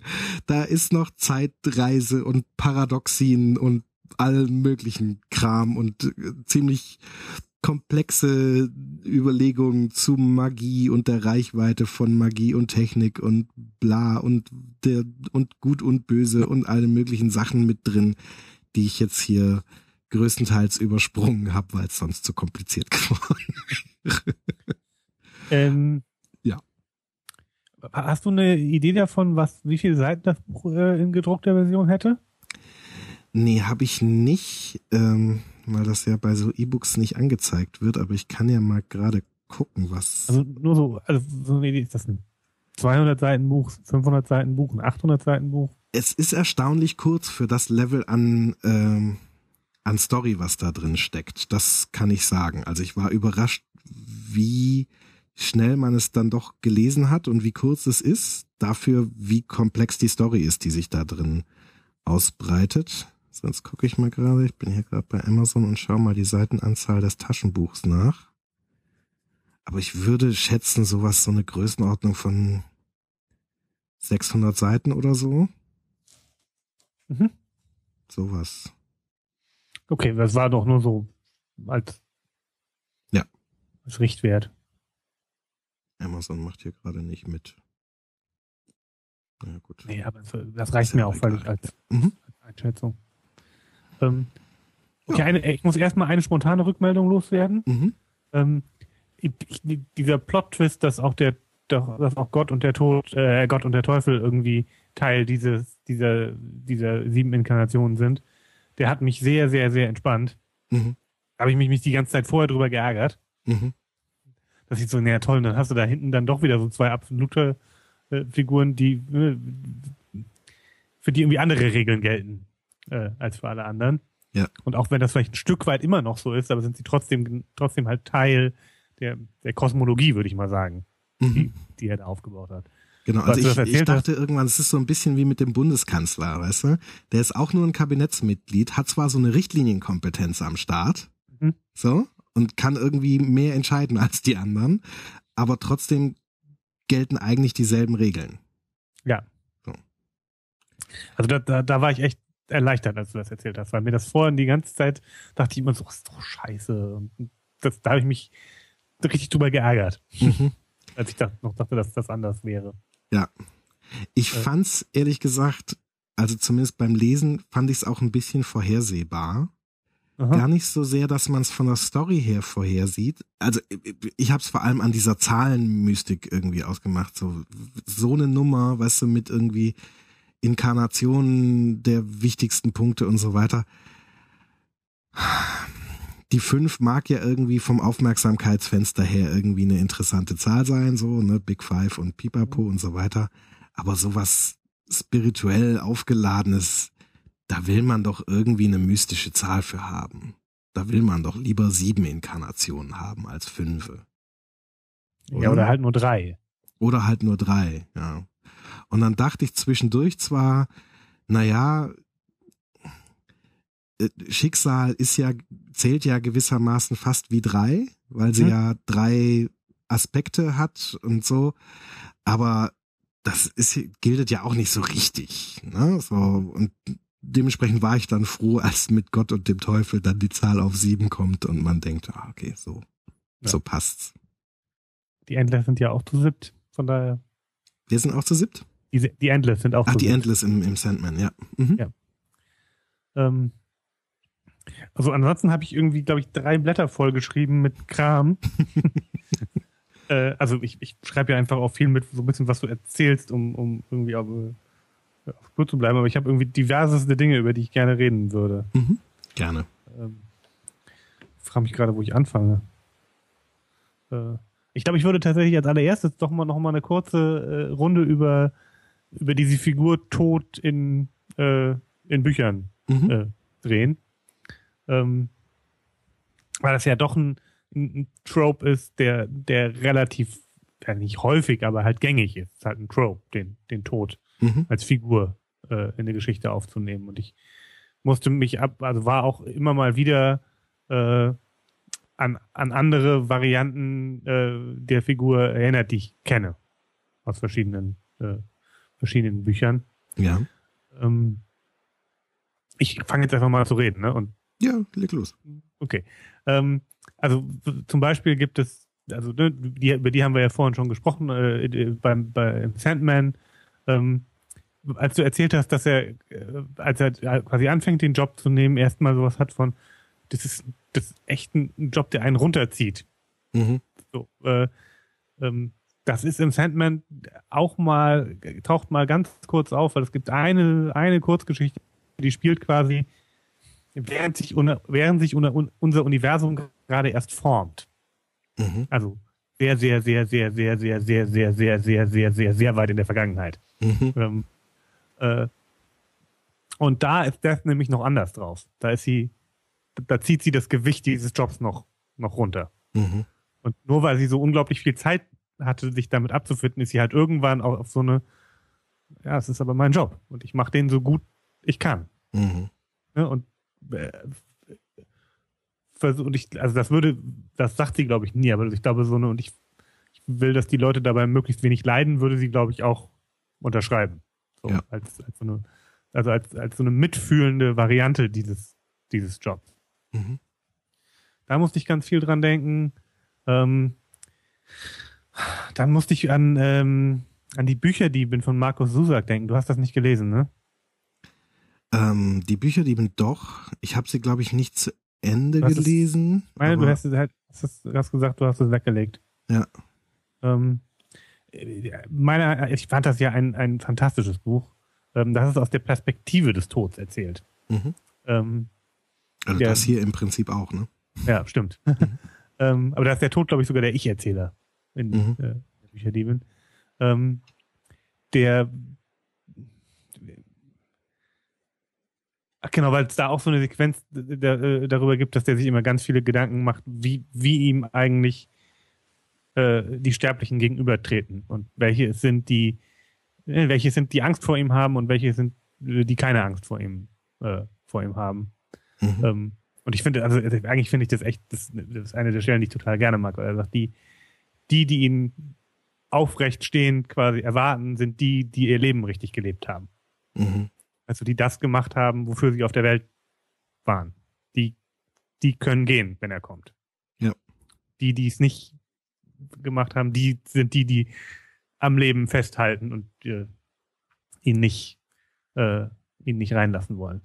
Ähm, das waren so die zwei äh, Sequenzen zum, an, an Todfiguren, die mir, die mir irgendwie eingefallen sind oder, oder an die ich denken musste, mhm. äh, während du erzählt hast äh, in der ganzen Pratchett, Pratchett äh, Nummer kenne ich mich nicht gut genug aus, um, um da, da nochmal Parallelen hinzuziehen.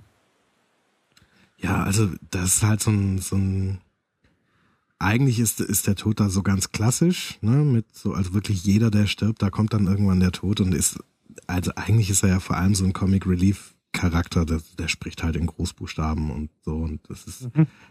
wie es halt bei Pratchett ist, der nimmt sich ja so so Fantasy und Mythologie und überzieht sie so, dass sie lustig werden. Und das macht er halt mit dem Tod auch. Ja. ja. Genau, der, der, der, der hat auch nicht so richtig eine eigene, äh, eigene Journey da drin, oder? Also der, der bleibt relativ statisch als Charakter, oder? Mhm, bleiben die Charaktere, na, das stimmt so nicht. Also die, die Hauptcharaktere machen schon ähm, eine Metamorphose durch. Und beim Tod muss man halt unterscheiden, ähm, also der spielt ja ganz häufig eine Nebenrolle in den anderen Zyklen, da bleibt er sehr statisch. Und in dem Todzyklus, da macht er tatsächlich sehr viel Metamorphose durch. Also okay. er geht ja einmal, also eine der, der glaube ich, so umfänglichsten Storylines um den Tod ist, da geht er halt in Rente. So. Mhm. Und ähm, stellt dann aber irgendwie fest, dass er jetzt doch äh, doch sein Amt wieder übernehmen muss und so. Und äh, da läuft schon eine ganze Menge äh, wie hast du es gerade genannt, eine ganze Menge äh, Journey. Journey. Auf jeden Fall. Also ne, eine, eine eigene Reise oder eine eigene mhm. Entwicklung. Mhm. Genau, das, also das, das war aber von meiner Seite aus das schon, das lag mir nur so einmal irgendwie auf der Zunge, dass ich da äh, kurz mal rüber wollte, wo, wo ich die Figur oder so eine Sorte Figur noch kenne. Ja. Genau, also sonst fällt mir jetzt auch nichts mehr so ganz Bedeutsames ein? ja. Was mir noch einfällt, oh Gott, wie, ja, kennst du Bill und Teds verrückte Reise durch die Zeit? Oh ja, natürlich. Ja, das stimmt. äh, das ist, glaube ich, im zweiten Teil äh, tauchte auch der Schach, Tod ne? auf. Ja, Schach und vier gewinnt und Basketball und so gegen den ah, Tod. Ja, stimmt, alles Mögliche, ja, richtig. Und ich weiß auch gar nicht mehr warum. Äh, Na, ich glaube, sie sollen tatsächlich sterben, oder? Und äh, ja. wollen das irgendwie verhindern und äh, fordern ja, ihn dann heraus. ja. ja. Die bekloppten Szenen, das ist ja so ein Tod in, in, in, der klassischen, im klassischen Kostüm, wie er in dem Buch eigentlich auch meistens beschrieben mhm. ist, ne? also langer schwarzer Mantel und so, der irgendwie auf diesem Basketballcourt steht und irgendwie versucht, gegen Bill und Ted Basketball zu spielen. Großartig. Ja, sehr schön, das stimmt. Ja. Es besteht die Möglichkeit, dass das für Leute, die irgendwie zehn Jahre jünger sind als wir, völlig unkomisch ist, aber ich glaube, wenn man ungefähr unser Alter ist, äh, ist das ein bisschen Teil der Sozialisation. Ja. Stimmt. Keanu Reeves als Teenager. Meine Güte. Ja. Granatenstart. Ja. Ähm. Genau, also und da muss man schon sagen, also im Prinzip bringt das Buch hier ja eigentlich nicht wirklich großartig was Neues zu dieser Figur dazu. Aber ich finde, also das habe ich ja vorhin schon gesagt, dass er gerne so Sachen macht, es dann einmal intelligent bis zum Ende durchzudenken. Und ja, und die Idee ihm quasi, eine, also dass der, eine, dass der als Anker eine menschliche Seele braucht, finde ich, mhm. ist was, was ich glaube ich noch nicht kannte. Nee, kannte ich so auch nicht. Also überhaupt, dass das ein, ein Amt ist, äh, kannte ich so auch nicht. Mhm. So. Und das ist ziemlich cool. Also ich lese gerade den zweiten Band, da geht's dann um Kronos, um, um die Inkarnation der Zeit. Und ähm, als da der neue Inhaber des, des Amtes des Kronos den Tod kennenlernt und dann irgendwie mitkriegt, wie dieses Amt den, den, ähm, den Inhaber wechselt, sagt er, wie Moment mal, die wechseln das Amt, indem sie sich gegenseitig umbringen. Und Fate schuckt nur, also die, die, das Schicksal zuckt nur mit den Schultern und sagt, naja, ist der Tod natürlich. They bring death. So. Wie, wie, sonst, also. Genau. also, also das, das gefällt mir schon sehr. Und diese ganze, ähm, also dieses ganze so nerdige im Detail, so, naja, aber er kann ja nicht überall sein und dann hat er so eine Uhr und so einen Timer, der rückwärts läuft und muss dann auch irgendwie sich echt beeilen, damit er rechtzeitig ankommt und all solche Sachen. Das ist gerade so im, im zweiten Kapitel, da, da ringt er halt so mit den, mit den Technikalitäten dieses Jobs, kann man sagen. Mhm. Und so, oh scheiße, wie funktioniert jetzt diese Uhr und wie komme ich da rechtzeitig hin und wie nehme ich denn jetzt diese Seele aus diesem sterbenden Körper raus und so, das ist, also das ist ziemlich cool. So, das ist mit viel, mit viel Liebe fürs Detail. Da, da mhm. geht das Nerdherz auf. Ja. Muss man sagen. Es fehlt nur noch, dass er quasi irgendwo reinkommt und sagt, Entschuldigung, ist mein erster Tag. Äh, bin noch nicht so. Das passiert tatsächlich. Also an einer okay. Stelle ist er dann, da kommt so ein, ähm, so ein alter Typ, der wohl dem Tod schon mal von der Schippe gesprungen ist oder ihm zumindest schon mal ins Auge geblickt hat und dann aber doch überlebt hat. Und der guckt ihn dann an und sagt, du bist neu in dem Job, oder? und er sagt, ja, sieht man mir das an? Ja, irgendwie schon. Dein Vorgänger hatte irgendwie eine andere, eine andere Haltung. So. Und, ja. Also da ist schon auch viel, also es sind wirklich auch viel amüsante Sachen da drin. und wie gesagt, also ich glaube, wenn ich den Stil dieses Autors so ein bisschen beschreiben müsste, zumindest in den ein, dreiviertel Büchern von ihm, die ich jetzt gelesen habe, der nimmt sich gerne Tropes und macht so das nerdige Nitpickertum und schreibt es dann einmal in intelligent nochmal. Mhm. Und das ist ziemlich cool, muss ich sagen. Also, wenn ich einen kurzen Ausflug machen darf. Ja, gerne. Ähm, ja, äh, nicht gern gesehen hier eigentlich, aber heute ausnahmsweise mal. Also, das ist jetzt aus dem zweiten Buch, aber es ist trotzdem ein schönes Beispiel dafür. Ähm, du hast bestimmt schon mal in einem Buch oder in einem Film oder sonst irgendwas irgend so eine Szene erlebt, wo irgendwer mit jemandem, der nur durch ein bestimmtes Zeichen kommunizieren kann, ähm, so eine Sorte von Kommunikation aufbauen muss. Ob das jetzt nur irgendwie ein Klopfzeichen an einem Heizungsrohr ist oder da liegt so ein Wachkoma-Patient und kann nur blinzeln oder ähm, oder sowas und dann fängt irgendjemand an, mit dieser Person so eine Kommunikation aufzubauen. Weißt du, einmal blinzeln für Ja, zweimal blinzeln für Nein und so. Ja? Hm? Alles schon tausendmal gehabt. Mhm. Und eigentlich, was, wenn ich es jetzt immer wieder, also wenn ich sowas wieder vorgesetzt bekomme, ist es so ein Ding, wo ich immer denke, ach kommt Leute, das hatten wir tausendmal, ja, wir wissen, wie das funktioniert und es ist eigentlich nicht mehr spannend zu beschreiben, wie so eine Kommunikation aufgebaut wird. Wir hatten es schon hunderte von Malen. So. Wieso kann da nicht einfach mal ein Autor sagen, naja, und dann haben sie so ein bisschen ausprobiert und haben dann ungefähr so und so etabliert, so kommunizieren wir jetzt miteinander und dann ging es vorwärts. Mhm. Ja? Weiter und, im Text. Und weiter im Text. So. Und so ungefähr dachte ich das auch hier im zweiten Band. Da kriegt der, der äh, neue Inhaber von Kronos, der hat so einen, so einen magischen Ring, der ein Eigenleben hat und der kann sich quasi zusammenziehen. So Squeeze. Ja. Und ähm, habe ich dir das schon erzählt, Daniel? Nee. Nee, okay. Ich habe gerade so ein Déjà-vu, als hätte ich dir das schon mal erzählt, irgendwie bei nee. der Arbeit oder sowas. Ähm, also der kann sich jedenfalls so zusammenziehen, so Squeeze heißt das immer im englischen Text. Ähm, und kann über dieses, äh, das ist aber die einzige Ausdrucksform, die dieser Ring irgendwie von sich geben kann. Aber der hat halt, der ist sehr intelligent und auch sehr, weiß auch sehr viel und hat sehr viel Einsicht, so. Und dann fangen die beiden an, auch so eine Kommunikationsform miteinander aufzubauen. Und als das so losging mit äh, einmal für Ja, zweimal für Nein, dachte ich, ach komm, jetzt äh, langweilig hier. Mhm. So. Und dann passiert was und so, Okay, einmal für Ja, zweimal für Nein. Äh, squeeze du auch irgendwann mal häufiger als zweimal? Und dann squeeze, also ja. Mhm. Okay, und in, äh, in, in, in was für Fällen tust du das? Squeeze, squeeze, squeeze. Ah, äh, jetzt verstehe ich, wenn ich eine Frage stelle, die du nicht mit Ja oder Nein beantworten kannst, dann äh, äh, squeeze du dreimal, ja? Und das war schon so ein Punkt, wo ich dachte, ah, okay, ja, ist mal, mal schlau. Kriegt man nicht alle Tage bei der Stelle, aber ist eine pfiffige Erweiterung dieses Kommunikationssystems. Mhm. Und was kommt als Antwort, als er sagt, ach so, du äh, squeezed irgendwie äh, äh, dreimal, wenn ich eine Frage stelle, die ich, die äh, äh, du nicht mit Ja oder Nein beantworten kannst? Squeeze, squeeze, squeeze. Hä? Okay, nicht nur in diesem Fall, richtig? Squeeze.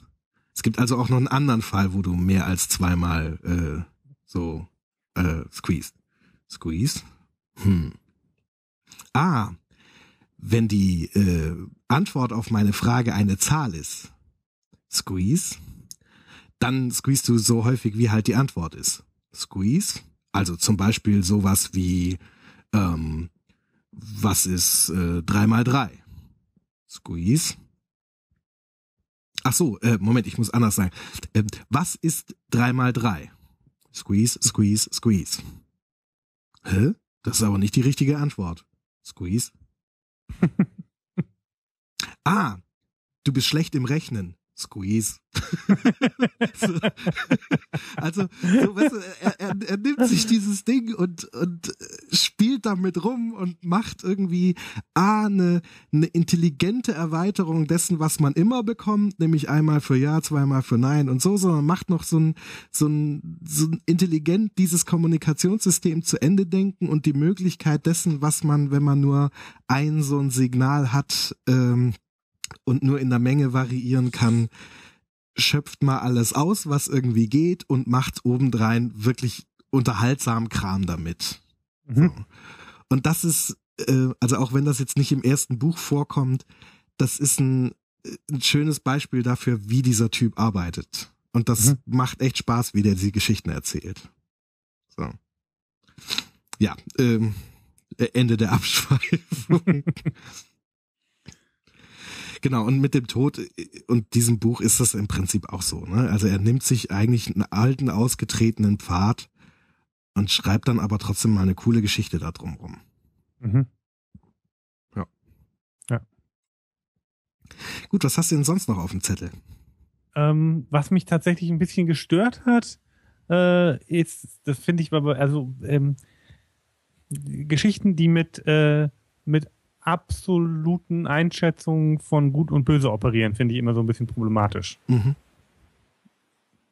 Also, ne, das, das, das, das impliziert ja, dass sich bei jeder Handlung ganz genau sagen ließe, ob die gut oder böse ist. Mhm. Ähm, und ich bin mir nicht ganz sicher, ob das funktioniert. nee, es funktioniert Na, natürlich nicht. ja. Äh, also es funktioniert ja im Buch schon nicht. Mhm. Ähm, ne, weil, weil die, die Frage, ob was gut oder böse ist, ja ganz oft, also, oder, ne, ist ja ganz oft auch, naja, unter dieser Perspektive so, unter dieser Perspektive so und so, und das, das fehlt mir dann so ein bisschen in diesen, äh, und, und, und da dran hängt dann sozusagen diese mathematische Logik von, ähm, ne, dass man die A so einteilen kann und B quasi gegeneinander aufwiegen kann, mhm. äh, um dann am Ende in dieser Gleichgewichtskiste anzukommen. Mhm das ist, das, das finde ich irgendwie, ich weiß gar nicht so genau, was mich daran stört. Ich glaube, dass das her funktioniert halt nicht. Genau, also ich glaube, man kann das so sagen. Das, was dich daran stört, ist, ist halt Quatsch. Ja. so, ne, also gut und böse ist irgendwie was, was sehr stark von der Perspektive abhängt. Und äh, eine mengenmäßige Berechnung von irgendwas, was ganz klar eine subjektive Einschätzung beinhaltet, ist natürlich von vornherein grober Unfug.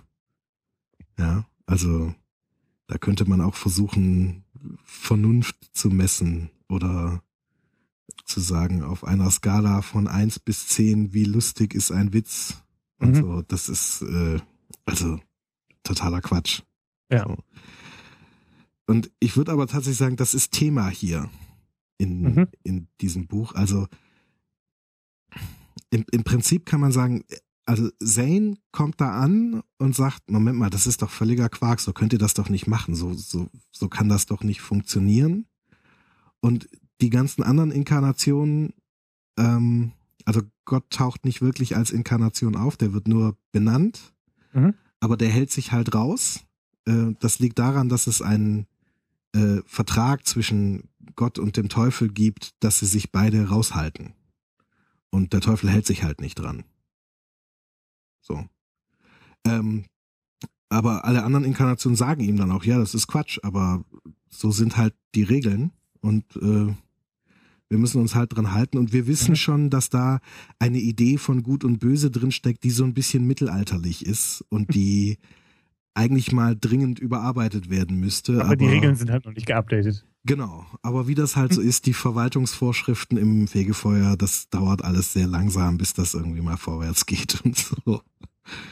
Und ja, aber ne, gerade an dem Beispiel mit mit Luna, ja, also man kann echt sagen, so als Charakter ist ist Luna als eine gute zu beurteilen, ja. Absolut, würde ich auch sagen. Also die hat und auch was er macht als, als Tod, ja, sozusagen seine eigene Seele der, und das macht sie ja auch, also die, die, eigene Seele der Verdammnis anheimzustellen, um jemand anderen zu retten oder einen guten Zweck zu verfolgen, wie kann das wirklich Verdammnis sein?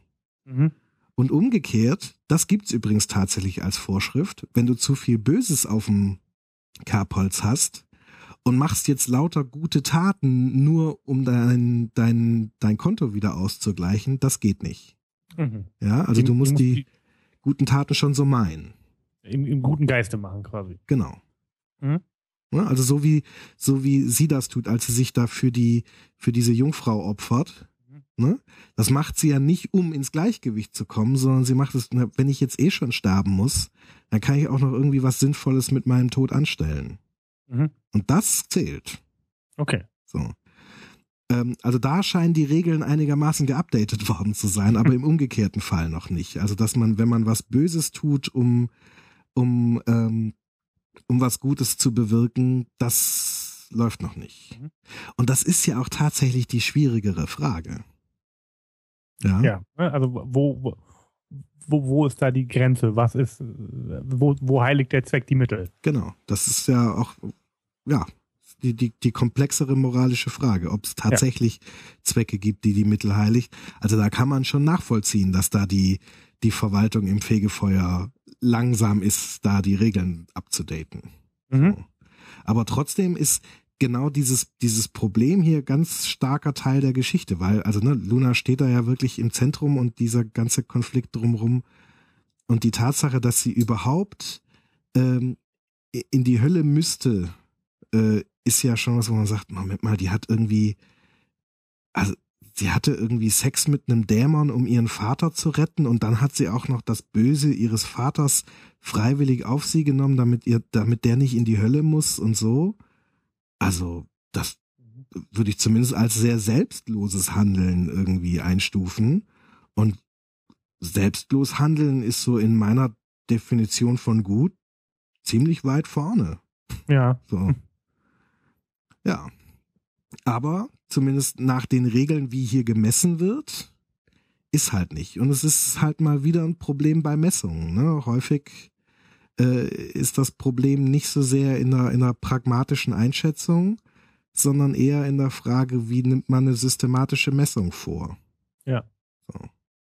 Ne? Das hat man ja bei was weiß ich, also, also Sachen, die irgendwie gesetzlich geregelt werden müssen, passieren ja auch so Sachen, ne? Wenn das so Sachen sind wie, keine Ahnung, äh, hier hat man jemanden, ne, wo man im Steuerrecht zum Beispiel kann man ja wunderbar irgendwie gucken, dass man irgendwo einen Einzelfall findet, wo man ganz klar pragmatisch und mit gesundem Menschenverstand sagen muss, es ist nicht korrekt, dass dieser Mensch keine Steuern zahlt.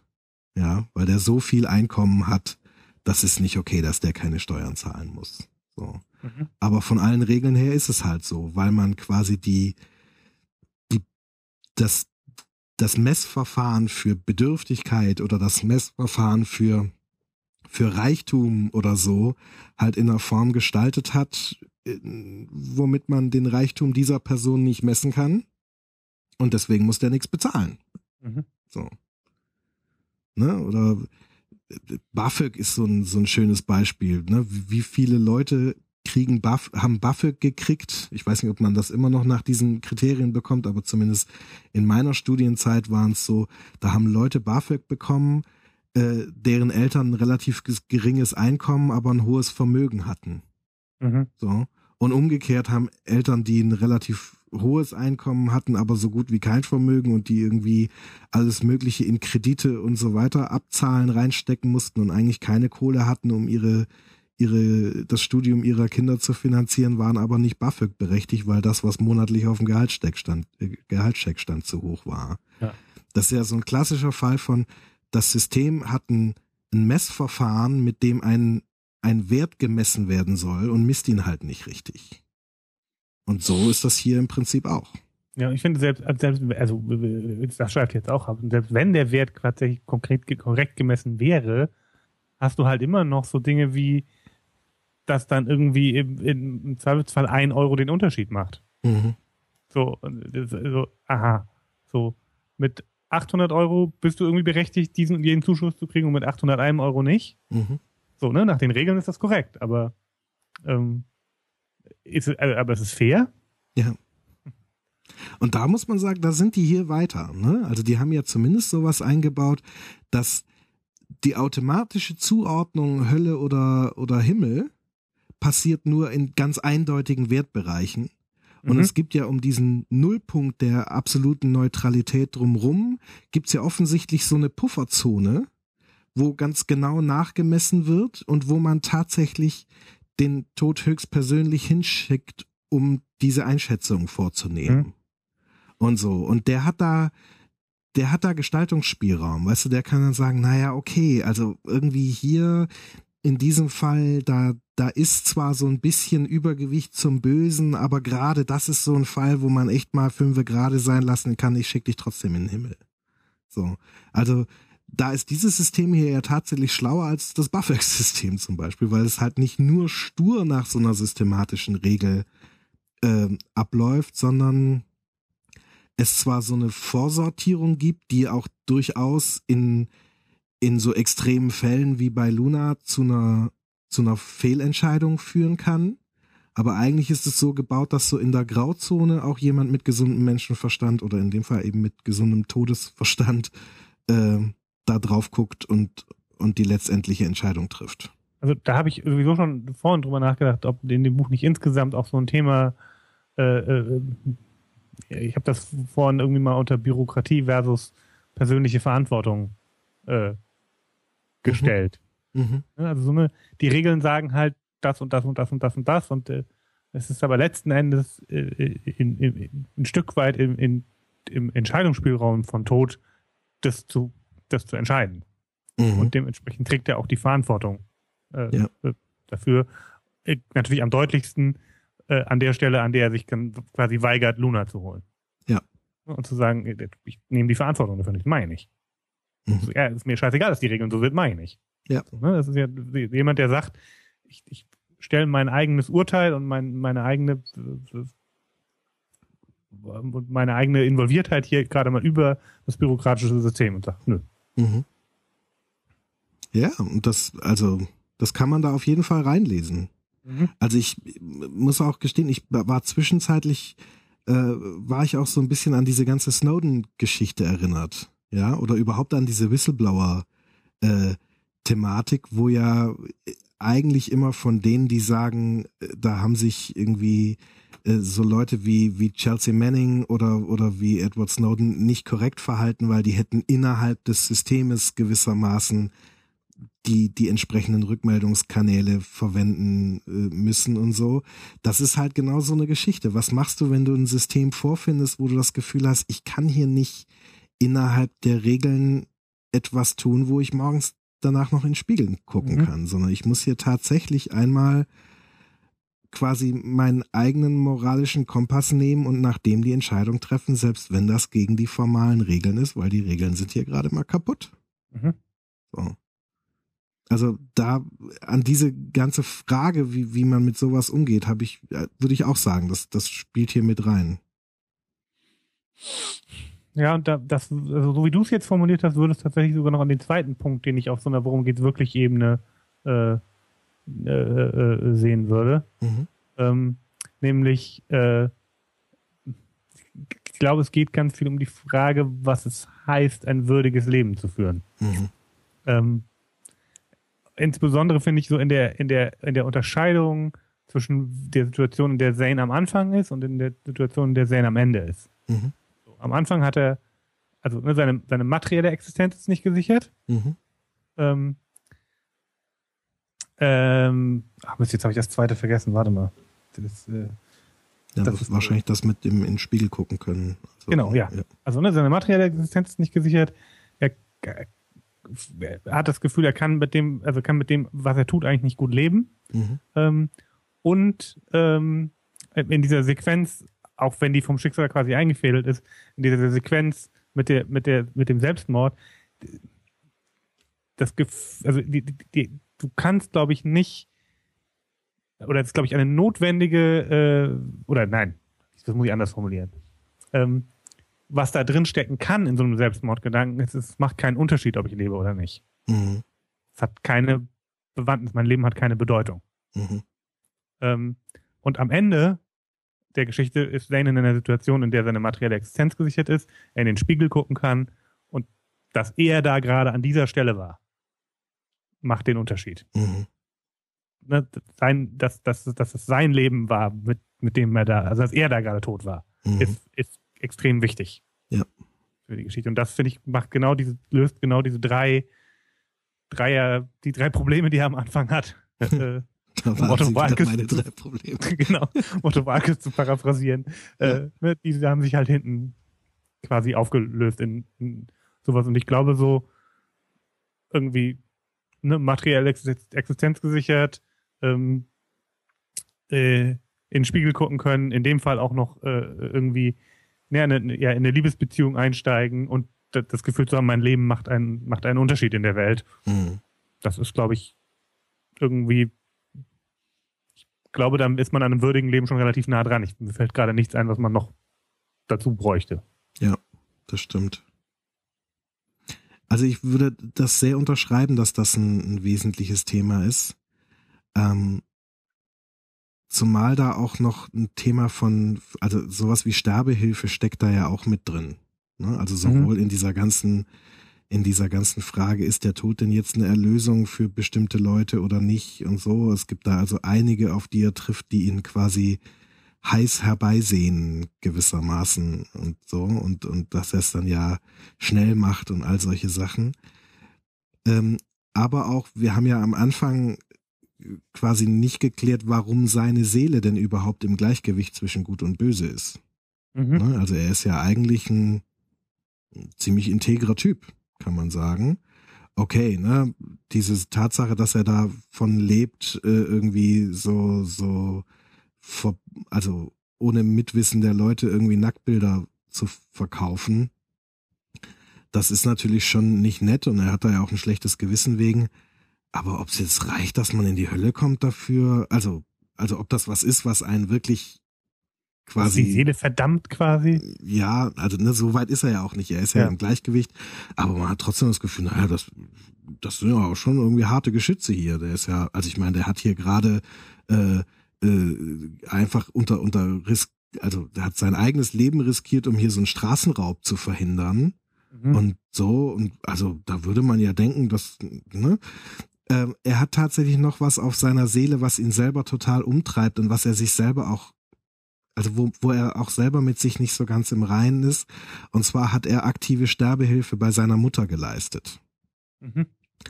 Und ähm, das, also das ist ein ganz häufiges Thema noch in seinem späteren Todes, äh, in seiner Karriere als als Tod. Diese Frage, wie stehe ich eigentlich zu dem, was ich als Lebendiger getan habe, um das Leben meiner Mutter zu äh, zu beenden. Ähm, und das ist auch so ein Punkt, das ist gewissermaßen als Sünde auf seiner Seele angekommen. Und er selber hat es sich auch nicht so ganz verziehen, aber eigentlich von seinem moralischen Kompass her würde er sagen, ich mag zwar nicht beurteilen können, ob man aktive Sterbehilfe generell für, für gut befinden kann, aber eigentlich bin ich ganz rational der Meinung, das war richtig, dass ich das damals getan habe. Aber verzeihen kann ich es mir trotzdem nicht. Weißt so eine Perspektive von, von Leid verhindern, ne? Genau. Genau. Und also und dementsprechend kommt dieses ganze Thema, was ist ein, was ist ein würdiges Leben, da ganz stark mit ins Spiel. Und ich glaube eben auch die Frage von, von aktiver Sterbehilfe ähm, ist auch was, was da mit reinspielt. Ähm, dieser Piers Anthony äh, schreibt übrigens sehr, sehr lange Nachworte. Die sind ungefähr so lang wie ein Kapitel des Buches. Das macht er anscheinend immer. Ähm, und schreibt viel so über sein, sein Leben und seine Erfahrungen und über die Art und Weise, wie er schreibt und bla bla bla. Und vor allem, was ihn so emotional mit dem Buch verbindet. Mhm. Und ähm, er hat wohl in der Zeit, in der er das geschrieben hat, also er, er sagt, er ist fast abergläubisch geworden. Er ist überhaupt kein religiöser oder spiritueller oder abergläubischer Mensch, aber er sagte, während er das Buch geschrieben hat, wäre es fast geworden, weil kaum, dass er angefangen hatte, über den Tod zu schreiben, sind um ihn rum, haben so in seiner Familie und in seinem Freundes- und Bekanntenkreis, haben die Leute angefangen wegzusterben wie die Fliegen. Mhm. Und er musste sich total viel mit dem Tod auseinandersetzen und so. Und naja. Und da kommen aber auch so Sachen. Also ich glaube, sein Schwiegervater hat dann ganz lang an irgendeinem so Krebsleiden rumgemacht und und äh, so und wo auch man sich irgendwann die Frage gestellt hat, so will man das echt noch versuchen und dann noch länger und noch länger oder wäre es nicht sinnvoll, so ein, so ein, gerade so einen alten Menschen dann auch einfach sterben zu lassen und so weiter. Also das hat ihn zumindest umgetrieben, als er das geschrieben hat und ich finde, das merkt man dem Buch auch an in dieser ganzen Frage von ist der Tod eine Gnade und und und unter welchen Bedingungen und so weiter ohne dabei jetzt irgendwie an dieser politischen Frage, die da ja gerne mal dranhängt, eine, eine allgemeine Position zu ähm, formulieren. Mhm. Weil ich finde, genau das ist ja das aus dem, das, was wir vorhin besprochen hatten, aus dieser Frage von so systematische Regelungen versus ähm, persönlicher Verantwortung und, und Entscheidung im, im Einzelfall mit gesundem Menschenverstand, das ist ja gerade bei so einer Frage von aktiver Sterbehilfe auch so ein Punkt, dass man sagen kann, man kann sich durchaus Einzelfälle angucken, wo man sagt, ja, hier ist das, mhm. da stimmt wahrscheinlich so ziemlich jeder zu, zu sagen, ja, hier wäre es irgendwie sinnvoll, dass, dass das Leben endet. Aber jetzt irgendwie eine gesetzliche Regelung zu schaffen, die die hat dann halt genau die Probleme, die gesetzliche Regelungen haben, die wir gerade versucht haben zu beschreiben. Genau, die halt ja, dann eben halt nicht mehr den Einzelfall in Blick nimmt, sondern die dann ja. wo es halt nach den Regeln rechtens wäre mhm. und man im Einzelfall aber sagen müsste, äh, Moment mal. Genau, wo man ähm, sagen würde, also das war jetzt schon eher hm, das fühlt sich eher nach Mord an hier. Ja. so, ja. Und ich glaube, also gerade weil das auch Teil des Buches ist, kommt das hier irgendwie sehr gut rüber. Das ist einerseits irgendwie dieses, dieses moralische Für und Wider klar macht oder, oder zumindest diskutiert, ohne dabei jetzt irgendwie ein allgemeingültiges, eine allgemeingültige Position dazu zu bewegen, zu sagen, Sterbehilfe ist immer gut oder Sterbe, aktive Sterbehilfe ist immer ist immer was Schlechtes, sondern gerade, man kann es halt eben nicht generell entscheiden, sondern es ist eine Frage, wo, wo Menschen eine Entscheidung treffen müssen. Ja. So. Und ich finde es, und es passt auch, finde ich, gut in, der, in dieses Würde-Thema. Mhm. Also auch zu sagen, und, ne, und, und am Ende des Lebens kann das irgendwie auch andere Dinge bedeuten, als das Leben unter allen Gesichtspunkten und, und weißt du, über unter allen Kosten zu erhalten. Mhm. Unter Umständen. Ja. Ne, auch da, da, da sozusagen diese Frage nochmal zu sagen, was heißt das denn da hinten? Mhm. Wenn es ans Sterben geht. Ja. Was da würde. Ja. Na, und, und ich glaube, es ist auch, das ist ein Stück weit ist das alles auch wiederum sehr, ähm, sehr christlich. so, also äh, dieser, dieser ganze Effekt von, man opfert sein eigenes Leben für andere und so oder seine eigene Seele für andere. Ähm, das steckt hier schon auch sehr stark drin in, äh, in dem Buch. Äh, an mehreren Stellen, ne? also sowohl bei ihm als auch bei, bei Luna, dieser ganze Effekt, dass man seine eigene Seele der Verdammnis anheimgibt, um, um jemand anderen zu retten. Ähm, aber auch am Ende, als er da diesen Showdown mit dem, mit dem Satan äh, hat, und dann ja quasi irgendwann mal alle Schutzmaßnahmen fallen lässt und sich dem Satan quasi so gegenüberstellt und sagt, du kannst mir trotz allem überhaupt gar nichts. Mhm. Ähm, er ist sich nicht, er, er kann sich nicht hundertprozentig sicher sein, dass das so ist. So, aber an der Stelle ist es so, entweder ich habe recht, dann gewinne ich hier an der Stelle, oder ich habe äh, Unrecht, dann ist es jetzt aber auch nicht mehr wichtig in dem Moment, wo ich dann sterbe. Also das ist ein bisschen kompliziert zu erklären, warum das in der Situation so ist, aber äh, an, an dieser, an dies, bei diesem Showdown wäre auch tatsächlich, wenn er sich irren sollte und er und der Satan kann ihm was, dann hätte er mit diesem Opfer äh, trotz allem Luna gerettet.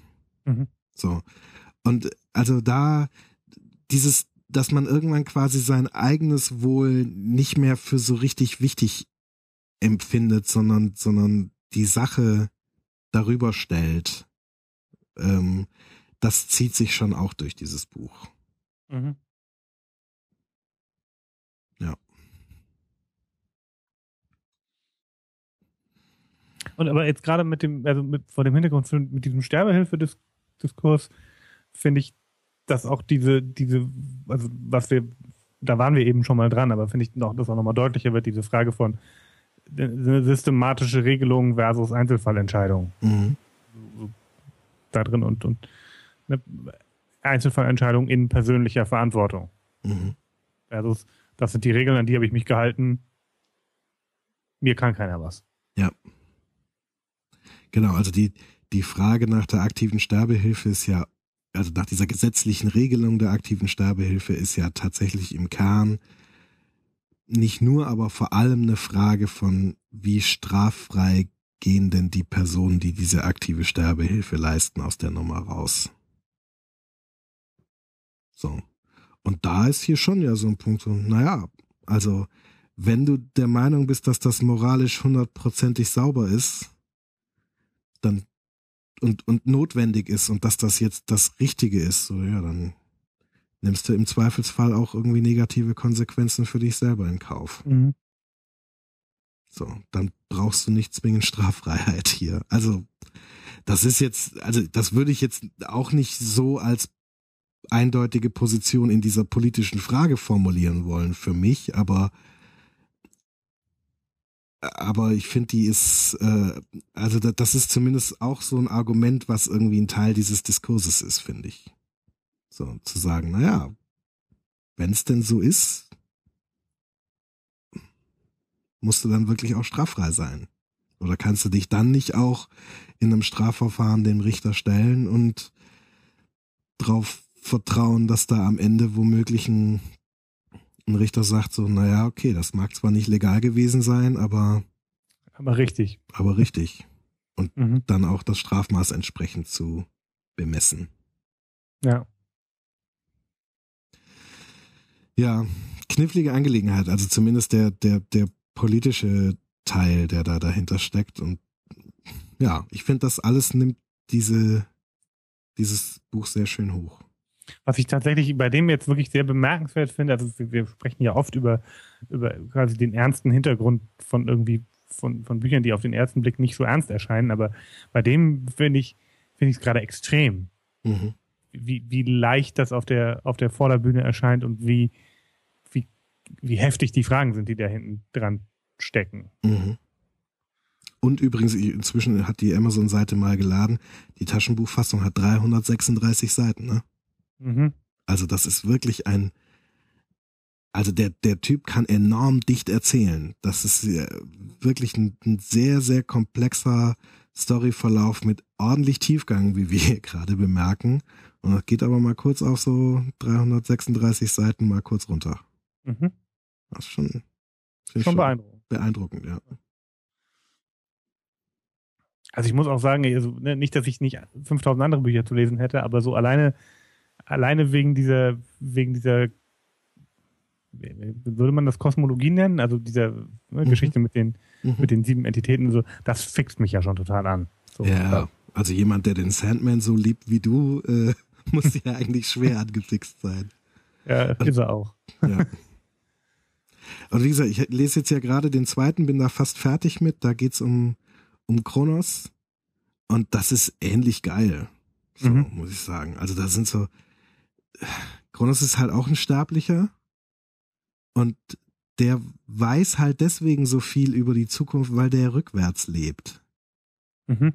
Also da läuft das quasi so ab, ne, also mal angenommen, so, du hast jetzt gerade deinen 40. Geburtstag gefeiert oder sowas, wirst dann Kronos und lebst dann in der Zeit rückwärts bis zu dem Zeitpunkt, an dem du geboren wirst und dann endet sowohl dein Leben als auch dein Amt als Kronos und jemand anders übernimmt. Mhm. So. Und äh, das macht total viel geile Stimmung, weil da so, also zum Beispiel, also der, der Kronos, der hier auf den Tod trifft und der ihm so viel Einarbeitung erzählt und so weiter, der wird im zweiten Band von diesem Tod hier von Zane auch eingearbeitet. Mhm. Weil das geht. Ja? ja, also die, die leben ja vorwärts und Kronos lebt rückwärts und die, die treffen gewissermaßen auf dem, als der total drin ist in seinem Amt, total weise ist, sich auskennt und, und alles über alles Mögliche Bescheid weiß. Und je länger sie ihn kennen, desto neuer wird der in seinem Amt. das finde ich jetzt eben eine geile, also mal zu versuchen zu denken, und da, ich krieg da immer Knoten ins Gehirn, mhm. ne, also wie soziale Interaktionen ablaufen würden, wenn, wenn sich jemand andersrum durch die Zeit bewegen würde, mhm. als wir das tun. Das ist in, ähm, in den, äh, in den Hyperion-Büchern, die du mit Matthias besprochen hast, mhm. äh, gibt es auch so eine Sequenz, dass es zwei Figuren gibt, die halt äh, ja. unterschiedlich in der Zeit. Der, äh, der Vater und die Tochter, ne? Ja, jein, das, das hängt an der, unter anderem an der Tochter äh, dran. Mhm. Ähm, äh, es genau zu erklären, würde jetzt aber nochmal dick die Bücher spoilern. Okay. Ich weiß nicht, ob ich das an dieser Stelle tun will. nee, lass uns mal nur das Buch hier spoilern. ja, genau. mhm. ähm, aber halt auch genau so eine, ne, so eine Sequenz, dass da jemand, also ne, der eine kennt den anderen schon und der andere kennt den anderen noch gar nicht und so. Also ne, genau diese, es ist halt, die, die ganze Interaktion ist ja aus dem Rhythmus. Mhm. So. Und das ist, das ist schon irgendwie, das ist immer ganz cool. Das ja. macht Spaß, finde ich, über sowas, also sowas mal zu lesen und, und da irgendwie drüber nachzudenken, wie das funktioniert und all sowas. Ja. Was mich übrigens, ich muss mal kurz abschweifen, mhm. immer noch darauf bringt, ich würde total gerne mal eine ne, ne Geschichte schreiben über, äh, über jemanden, der sich, ähm, also wir können uns ja quasi in allen Richtungen im Raum bewegen. Mhm äh, aber nur in einer in der Zeit. Mhm. Äh, und ich würde gerne mal eine Geschichte über jemanden schreiben, der sich äh, in allen Richtungen in der Zeit bewegen kann, aber nur in einer im Raum. Mhm. Ähm, ja. Ich habe aber keine Ahnung, wie die Geschichte funktionieren würde. Ja, ich auch nicht. aber ja. Aber äh, so, so einen ähnlichen Gedanken hatte ich kürzlich auch. Da ich habe ja die die per Anhalter durch die Galaxis Bücher jetzt äh, gerade durch da gibt's äh, irgendwann so eine Stelle, wo so ein äh, so eine geupdatete Version des des Anhalters kommt. Der ist dann kein Buch mehr, sondern so ein Vogel, mhm. äh, der sich dann mit äh, äh, wie heißt sie mit mit Random. Weißt du noch, wer das ist? Nee, Random kann okay, ich nicht erinnern. Muss ich jetzt gerade auch aufhören, sonst spoiler ich auch wieder fremd. Äh, also der, der unterhält sich mit einer Figur und muss dann erstmal rausfinden, was für eine Sorte Wesen das ist, für die er jetzt gerade The Hitchhiker's Guide to the Galaxy sein soll. Und äh, versucht dann so diverse Sachen auszuprobieren, nämlich mit, äh, aha, in, in welcher, äh, auf welche Art kommunizierst du denn? Wie groß sind denn irgendwie die Reichweite deines Hörorgans? Ne? Also in welchen mhm. Schwingungsreichweiten hörst du denn und all solche Sachen. Und ähm, da geht's dann auch um so, da kommen dann so ein paar wirre Sachen aus dem raus. Aha, okay, gut. Also wir haben jetzt irgendwie festgestellt, du handelst dich um eine Kreatur, die sich in äh, allen Richtungen frei im Raum bewegen kann, aber nur in einer Richtung, in einer konstanten Geschwindigkeit in der Zeit. So. Hm. Das schränkt den Kontakt hier ein bisschen ein, aber damit kommen wir schon klar. Und also, da war auch so ein, okay, das ist aber cool, nochmal zu überlegen, wie man sich, wie es so wäre, wenn man sich auf dieser Dimension auch frei bewegen kann und was das mit, mit der sozialen Interaktion mit den anderen macht. So. Es gibt tatsächlich, äh, fällt mir gerade ein, eine, eine Buchserie, die das, äh, die das äh, bearbeitet. Mhm. Ähm, ich habe vergessen, wie die genau heißen, aber der, der, also die Bücher heißen, glaube ich, nicht so, aber der, quasi der, der Nickname ist The Prisoner of London. Äh, mhm. Also ne, jemand, der sich halt frei in der Zeit bewegen kann, aber auf London äh, begrenzt ah, ist. Oh, cool. Äh, Im Raum. Mhm. Ähm. Ja. Also nur bevor wir hier die ganze Kronos-Abschweifung beenden, wir sind ja schon fast im zweiten Buch angelangt hier. äh, aber da, also das finde ich auch ganz spannend, weil der, dieser Kronos kann sich ja tatsächlich nur ähm, im Zeitraum dieser dieser Lebensspanne, die er gelebt hat, bis er Kronos geworden ist, bewegen. Danach ist jemand anders dran und davor auch. Also das heißt, mhm. äh, der ist zwar der absolute Herr über die Zeit, aber, aber nur für eine bestimmte Zeit. Genau, aber eigentlich nur in dieser Zeitspanne, in der er halt vorwärts gelebt hat. Da kann er jetzt, also in der Zeit bewegt er sich auch beliebig hin und her so und auch durchaus darüber hinaus. Das ist alles ein bisschen kompliziert, aber eigentlich ist er auf diese Zeitspanne festgelegt. Mhm. Und das finde ich schon spannend, weil der absolute Herr über die Zeit ist, hat doch einen sehr eingeschränkten Bewegungsspielraum. Ja. So, weil das, ne, also wenn du, wenn du irgendwas brauchst, was quasi in einer anderen Zeit stattfindet, dann verhandelst du das auch mit einem anderen Kronos, der mhm. halt zu der Zeit gerade dann im Amt ist. Ja. Also, das ist schon. Da muss ich jetzt auch noch kurz einen unterbringen und dann können wir die Kronos-Abschreibung beenden. Mhm. Äh, es gibt äh, in dem, in dem Watchmen-Comic von, von Alan Moore gibt es ein Kapitel, ähm, was aus der Perspektive von Dr. Manhattan erzählt ist und Dr. Manhattan nimmt die Zeit nicht linear wahr, sondern auf einmal. Mhm. Ähm, und das ist tatsächlich der Versuch, ne, einmal zu durchdenken, wie so jemand das, was wir als lineare Zeit wahrnehmen, wahrnehmen würde. Mhm. Weil der quasi von, von jedem beliebigen Punkt an jedem beliebigen Punkt springen kann. Mhm. Ähm, und das heißt aber auch nicht zum Beispiel, dass er, es gibt Dinge, er weiß halt, dass die passieren werden, aber er kann sie nicht ändern. Mhm. Weil das ist die Art und Weise, wie sie passieren. Ja. Ähm, das macht auch so ein ganz, das ist ein sehr, sehr, sehr geiles Kapitel. Ähm, also liest sich ganz abgefahren, irgendwie zu versuchen, mal anders auf die Zeit zu gucken, als so, wie wir sie wahrnehmen. Ja. Ja, ja das hat jetzt mit dem Buch, was wir heute besprechen, nur noch ganz peripher zu tun. genau. Ja, aber schon mal ein Ausblick in die Fortsetzung sozusagen. Ja. Naja, und auf jeden Fall, auf diese Art und Weise macht er dann quasi auch den Rest der, äh, der Reihe fertig. Äh, es gab dann eigentlich bis in die 90er, da hat er das zu Ende geschrieben, dann auch tatsächlich sieben Bände der Reihe. Was mich ein bisschen irritiert, ist, dass 2003, glaube ich, ein Achterband rausgekommen ist. Äh, das verwundert mich jetzt ein wenig, weil ich jetzt eigentlich denken würde, naja, es gibt sieben Inkarnationen und sieben Bücher, die jeweils eine in die Mitte stellen und dann bin ich mal gespannt. Wobei ich mir das Gottbuch auch schon äh, interessant vorstelle, sage ich mal, und der ja. Teufel auch.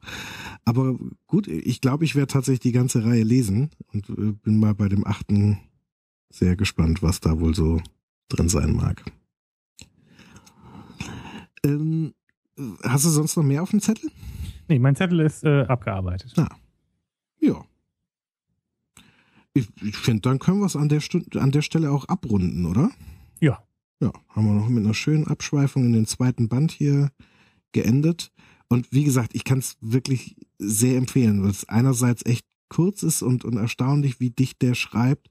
Und es ist äh, gerade so für Nerds, die, die Vorlieben fürs Detail haben, ähm, macht's viel Spaß, weil der einfach äh, da in die Ecken geht. Und das ist, das ist cool. Gut, dann machen wir hier an der Stelle einmal Schluss. Mhm. Ähm, dann danke ich dir erstmal fürs Gespräch und dann haben wir noch Hausmeisterthemen am Start. Genau. Ähm, zum einen äh, haben wir uns überlegt, dass wir mal wieder ein Hörertreffen äh, veranstalten äh, würden, gerne. Ähm, gibt auch durchaus schon ein paar Interessenten, weil wir es auch im, im Troja Alert, in dem anderen Format schon äh, erzählt haben. Und ich wollte auch hier einfach nur noch mal Bescheid sagen, wenn ihr Lust hättet, euch in Hamburg ähm, mit Stefan und mir und ein paar anderen Leuten zu treffen, dann sagt mir gerne Bescheid, entweder über irgendwie die Twitter- oder ADN-Kanäle oder über die E-Mail-Adresse, die auf dem Blog äh, vermerkt ist. Genau, also ähm, und zwar im Post zu dieser Folge. Mhm. Ähm, das ist daniel.bildungsangst.de, aber ich vermerke es auch hier nochmal in den Show Notes. Ähm, genau, schickt mir eine E-Mail äh, oder äh, meldet euch sonst irgendwie bei mir und dann äh, würde ich auch sagen, so warten wir jetzt noch mal ein paar Tage ab, dass bis diese Folge ein bisschen gehört ist und dann kann man ja auch mal einen Termin äh, angehen. Genau. So dass das wahrscheinlich irgendwann im März dann, äh, dann stattfinden wird. Jo. Ähm, genau, ansonsten wollte ich nur noch mal kurz sagen, äh, ich, ich habe gerade festgestellt, ich bin gerade sehr inaktiv in den, in den Kommentaren im Blog und so. Äh, wollte einfach nur einmal Bescheid sagen, das ist kein Desinteresse, ich habe einfach zu viel zu tun im Moment. Ähm, ich schaffe das gerade nicht. So, ich nehme das irgendwie wahr, aber äh, hab, hätte durchaus Lust, mich da auch an der einen oder anderen Stelle mal einzuklinken, aber das ist gerade einfach nicht drin. Ja. Da kann ich mich anschließen. Mir geht das gerade auch so. Ich bin mit dem Freischalten und dem Rausfiltern des Spams irgendwie fast vollumfänglich ausgelastet. Ich freue mich sehr über die äh, die Hinweise, die da kommen. Aber und früher habe ich auch eigentlich den Anspruch gehabt, es bleibt kein Kommentar unbeantwortet. Das habe ich schon vor Monaten äh, aufgeben müssen. Ähm, ja, auch da ist kein Desinteresse, sondern einfach zu viel auf dem Zettel gerade. Das, wir, wir, wir, wir nehmen das wahr und wir lesen das. Also, genau, und freuen uns da auch drüber. Ja. ja. Gut. Das wär's von meiner das Seite. Das war's, Hausmeister Rick. Mhm. Gut, ich habe nichts. Dann bleibt mir nur äh, euch zu danken fürs Zuhören und auch fürs Flattern und, und Spenden. Es hat auch jemand über, über PayPal gespendet. Da vielen Dank. Und äh, ja, das ist äh, sehr toll. Ich werde auch äh, bald hier nochmal äh, ein bisschen Transparenz herstellen, was wir mit der Kohle noch so machen.